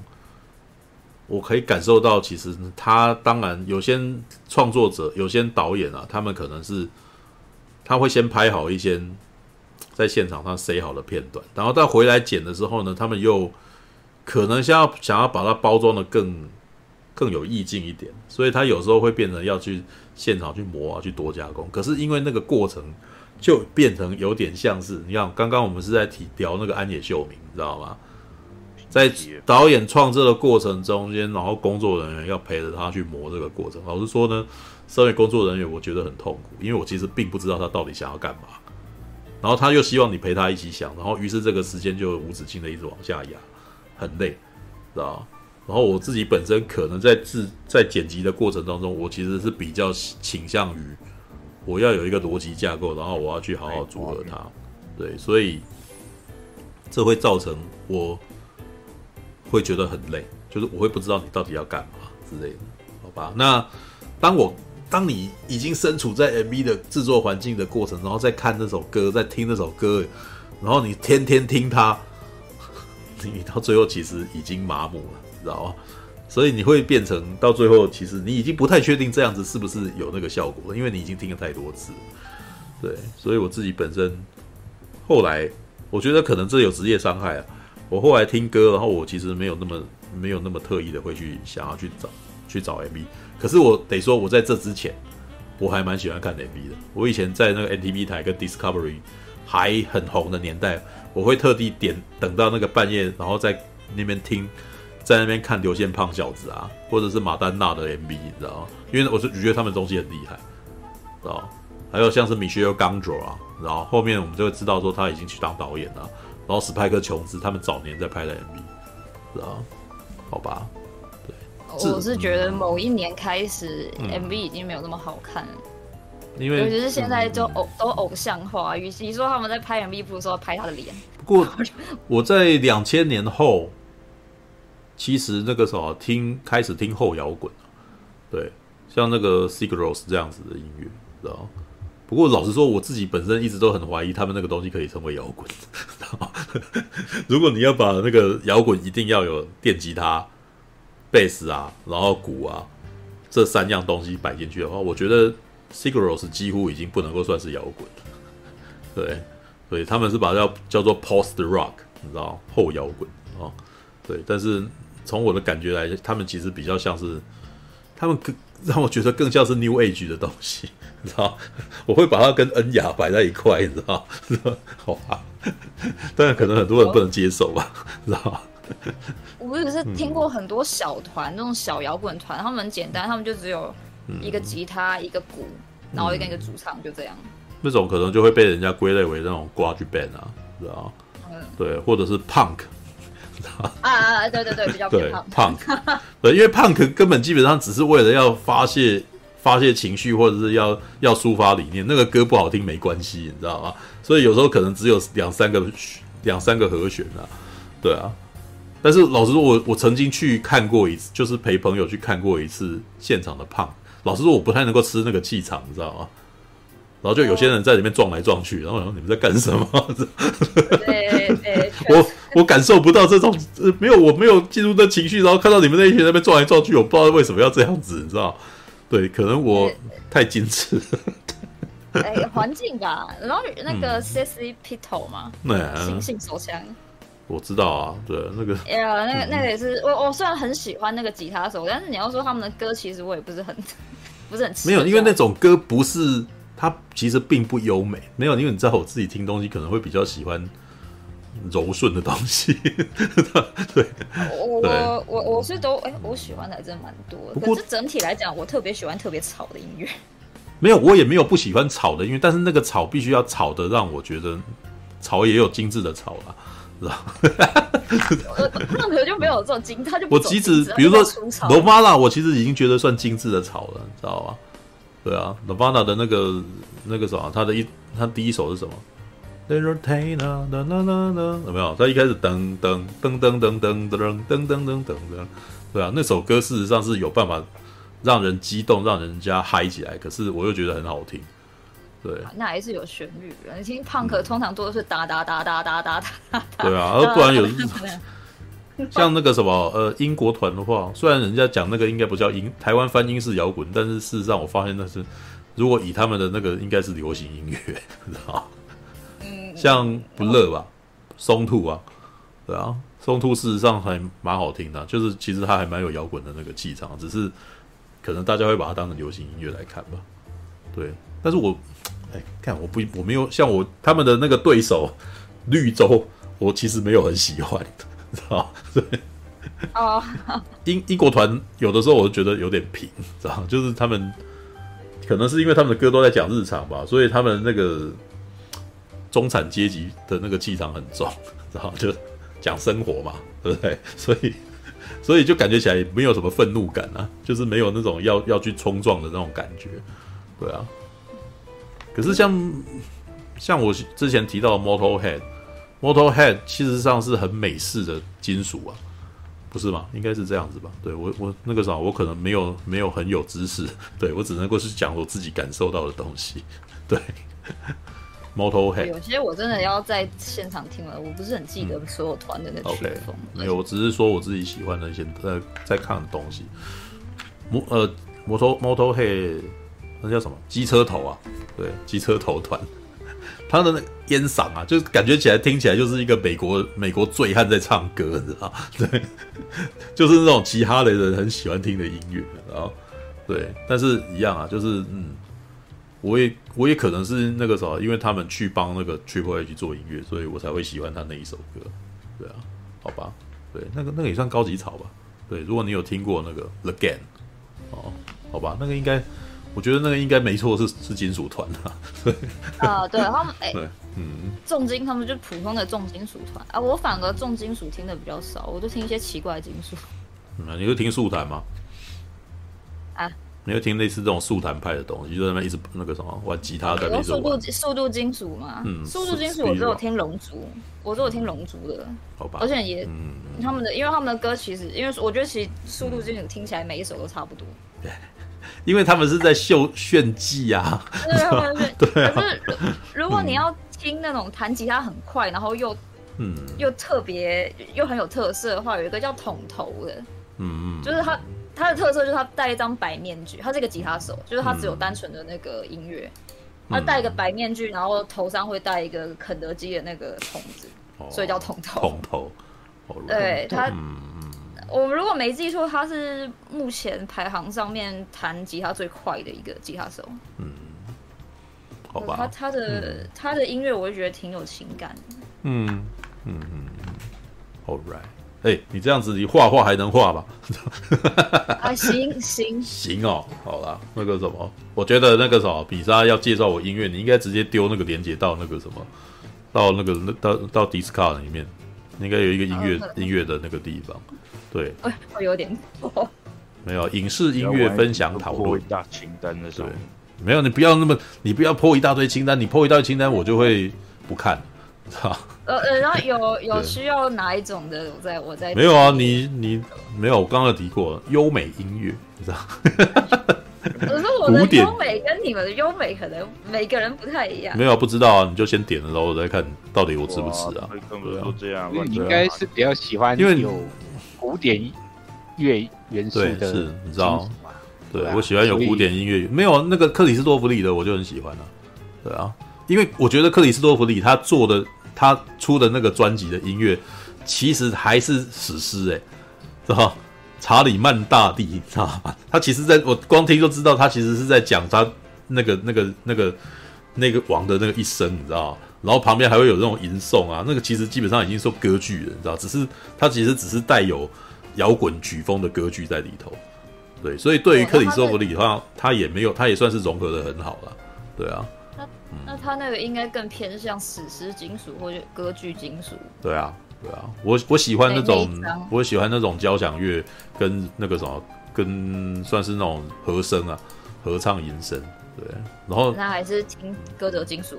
可以啊，也可以啊。没有你，你有什么喜欢的，你再分享给我。当然你可以，你可以不要一口气丢很多，那样子我只会听其中一个东西。对，对，这也是可以建立长久良好关系的一种策略啊。哦对吧。是吧？旁边聊天室是在跟我讲话，哦，我我不能唱，我这边我是老旧公寓，我没办法，我隔音很差。哦，你知道三更半夜唱歌的女人啊，多么恐怖！唱金属乐，唱金属乐一定会被人家。还是你有，还是你有录 demo 丢来听？没。没有，我以前 YouTube 还有一些录一些歌，但是就是都删。我、哦、现在只有留一个是短、嗯、短影片，可是是唱那个张国荣的歌。可是为什么你那个是你明明就有频道，然后也会开直播，然后也有 YouTube，干嘛不干脆把唱歌的东西放进去？对。哦，因为录歌想要好好录，不想要随便录，哦、所以就一直一直搁置，一直搁置。哦，没有没有没有，那个啥，哦、你你这样想，你就永远不会读。我都今年四月一号有上传那个张国荣的追，因为为了那个，因为二十周年，二十年算周年吧。好吧，你知道，那那个时候虽然我不是一个良好的榜样，但是你知道，我们开实况也是一个随随便便就开的状态，然后才会长长久久。懂吗？哦，没有，我我我们我这边有太多影片要做，让我我我们算是一个 team 嘛，又要录游戏，然后又要录广播剧，然后或者又有 talk 什么的，所以唱歌就相相比没那么重要。嗯，好吧，对，辛苦了，对，就感觉起来米莎外物超多，知道吗？没有，就是自己 自己想做很多有的没的，也不是都也不是拿来赚钱的。我超懒的，知道吗？我我除了看，我最近只有做。没有接案子的时候干什么？去看试片，晚上做实况，然后去菜市场买蛋，没有了，你知道？好了，如果哪天这个频道要拍一个什么搞笑短片，我 我可以录制。哦，好啊，你们有什么需要也可以来邀请一下。你看也没案子嘛，干。好，这边突然间在三三更半夜开始进行商业合作的对谈，这样子。好吧，好了，好了，好了，那个啥。差不多了，差不多了，各位三点半了哈。你要你要打算画到天亮吗？蛮正常的。哎呦，原来哈利跟米莎这种画画的人都是这样子，难怪你会喜欢我，是吧？你会喜欢听我们在那边爆肝把话讲完这样子，嗯，好吧，对，哎，只不过好了，对，三点可以的。我那个时候希望那个时候不要每天都讲到礼拜讲到凌晨，你知道？特别是在这一种嗯本身主题也没有特别强烈的一个状态下，对，好吧。OK，我看一下下个礼拜有什么？对，下个礼拜啊，那个什么《鬼玩人》还没有去看，但是那个什么，还有一部电影叫做啊《宿命道》。宿命道蛮有趣的，你知道吗？对，《宿命道》是一部我本来以为是台湾版的那个什么《玩命关头》，结果没想到竟然是劝世片，你知道？是台湾版的《穿梭鬼门关》，你知道？但是这个《穿梭鬼门关》可没有像凯吉那么过得那么辛苦啊。他其实那个什么，你那个主角，我们瘦子基本上脑袋空空，你知道吗？对，每天基本上把妹开车哦，那个什么，呃，追女人哦，想办法让想要开快一点啊，就这样子而已。对，这样子日复一日过，然后电影再告诉你说，这样子过人生很美好，呃，不要去跟人家在山道上面抢快。然后然后那时候开始说啊，然后你的你的价值观怎么那么反，怎么那么反低头文字 D 啊？你知道，完全是反过来的，你知道？对，嗯，很有趣。对，你们有机会你们可以去看看，支持国片一下，对，看看他是怎么处理这件事情。然后刘德华意外是个反派，你知道？对，刘德华就是那种活在头文字 D 世界里面的男人，你知道？什么东西都要最快。啊，刘德华，我以为是长得像的人，因为我只有看到没有，他就是刘德华。他们他们应该是砸重金来请刘德华拍，然后那个时候很明显，刘德华跟瘦子本身的戏都是错开的，知道吗？只是因为他里面后来工作人员名单有那个香港剧组，你知道吧？然后我就我就一看就知道，只要是刘德华的东西，全部都是香港剧组拍，知道吗？那个光线完全不一样，知道吗？对。会不会是看那个就是小黑的面子啊，嗯、所以才来特别来帮忙啊？毕竟他们没有啊，一一定一定有啊。但是我基本上就是应该是他一定可以一定有接下到啊。对啊，那呃，我觉得成本应该不低啊，找刘德华的成本是不低的。对，但是基本上这部片没有不好看，这部片是有趣的电影。对，只是呢，我要说，你如果想要看飙车，那就算了吧，知道 因为这部片到最后给你的逻辑是，哦，不要飙车啊，不是，最后的飙车场面是救护车跟跟改装车一起飙啊，那你觉得能够能够能够再比快吗？所以它的逻辑就不是比快啊，对，所以我觉得这部片在呃三道比赛的那个的概念其实有点错乱，因为身为我觉得如果是身为改车的人哦。他们一定会觉得那场比赛超荒谬的。不过老实说，玩命关头也差不多啦，知道吗？玩命关头八的时候，我都觉得已经我都已经放弃了，你知道？因为所有的人开的车，如果他们一起抽一起用时速的话，他们一定马上就，你知道没有办法保持等速啊，对吧？你知道？那个那个 The Rock 拍开一部悍马，然后那个是，但是其他人可能开法拉利啊、兰博基尼，他然后接下来再加一些肌肉车，他们的极速。完全那个跟起速完全都不一样。如果他们一起开的话，那那个速度一定马上就 这这这些车子完全就没办法一起跑啊，对啊，所以就只好那个什么，很明显嘛，那跑车一定要保持时速五十，然后好跟悍马车保持平行嘛。那这样子为什么要开跑车？我每次看到那个的时候，我都觉得有点莫名其妙。因为的功能完全不一样，可是你们就要都要排成一列跑啊。那那这样子有什么？那那为什么要一为什么要开那种车？啊，因为要保持个性，因为这辆车代表那个角色的个性，所以这个概念基本上跟小孩子玩玩，或者跟九岁小孩玩火柴盒小汽车的概念是一模一样的。他们跟速度没有关系，那个只是形状而已。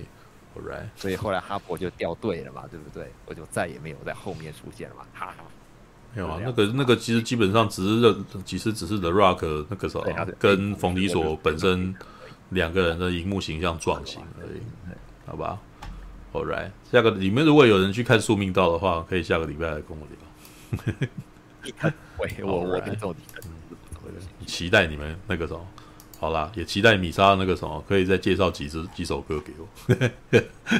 我我会贴上去。对啊，你再贴上去，然后我听了以后再跟你聊。对，然后你再来批判我说你讲的不对，你知道吗？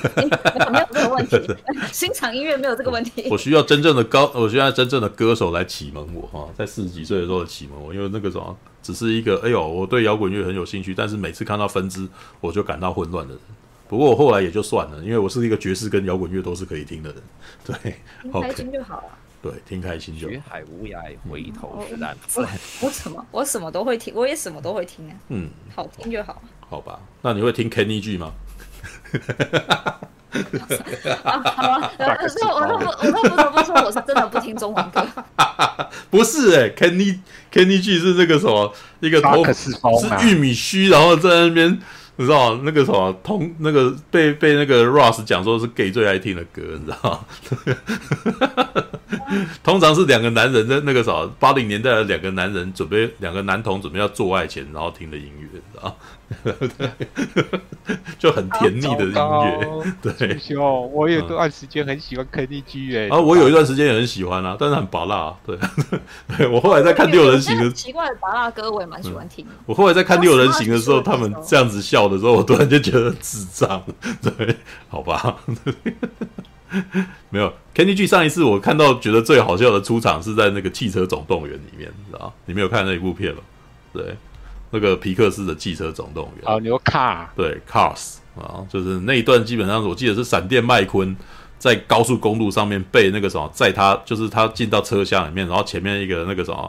开车的那个什么，就是那辆车在载着闪电麦昆，然后旁边的人呢，对，就是有一群那个什么飙仔，你知道吗？要来恶作剧，然后于是他就飙到旁边，飙到那辆那个什么那个卡车的旁边，然后就放 Kenny G 的歌，你知道，然后放一放 Kenny G 的歌，然后那个卡车司机就睡着，知道吗？然后我那时候就看到这段，我觉得超好笑，知道吗？很明显，对 Kenny G 的歌真的是还蛮容易就。哦，好好好好听，然后就睡着，知道 催眠，知道好，All right，好啦好啦，那个啥，一点题外话，你们可以去听 Kenny G 啊，快睡了，那那个啥，我们就来放那首歌来听，这样子。我突然间有点想听啊，干，知道吗？就按照 Russ 的说法，六人行的 Russ 的说法，就说男人也可以在三更半夜里面听 Kenny G 泡澡啊，知道吗？然后他这样一讲，然后钱德就有点尴尬，说：“哎呦。”你不要讲那么 gay 的事情，你知道？好吧，All right，晚安啦。对，三点三十三分。对，希望大家早点去睡啊。然后米莎跟大家晚安继续画画啊，辛苦啊。对，你可以看，你可以听重播。我有我我常开着。哦，好啦，那个什么，晚安啦，各位，我来去睡啦，拜拜啦，拜拜，拜拜。哦，OK。拜。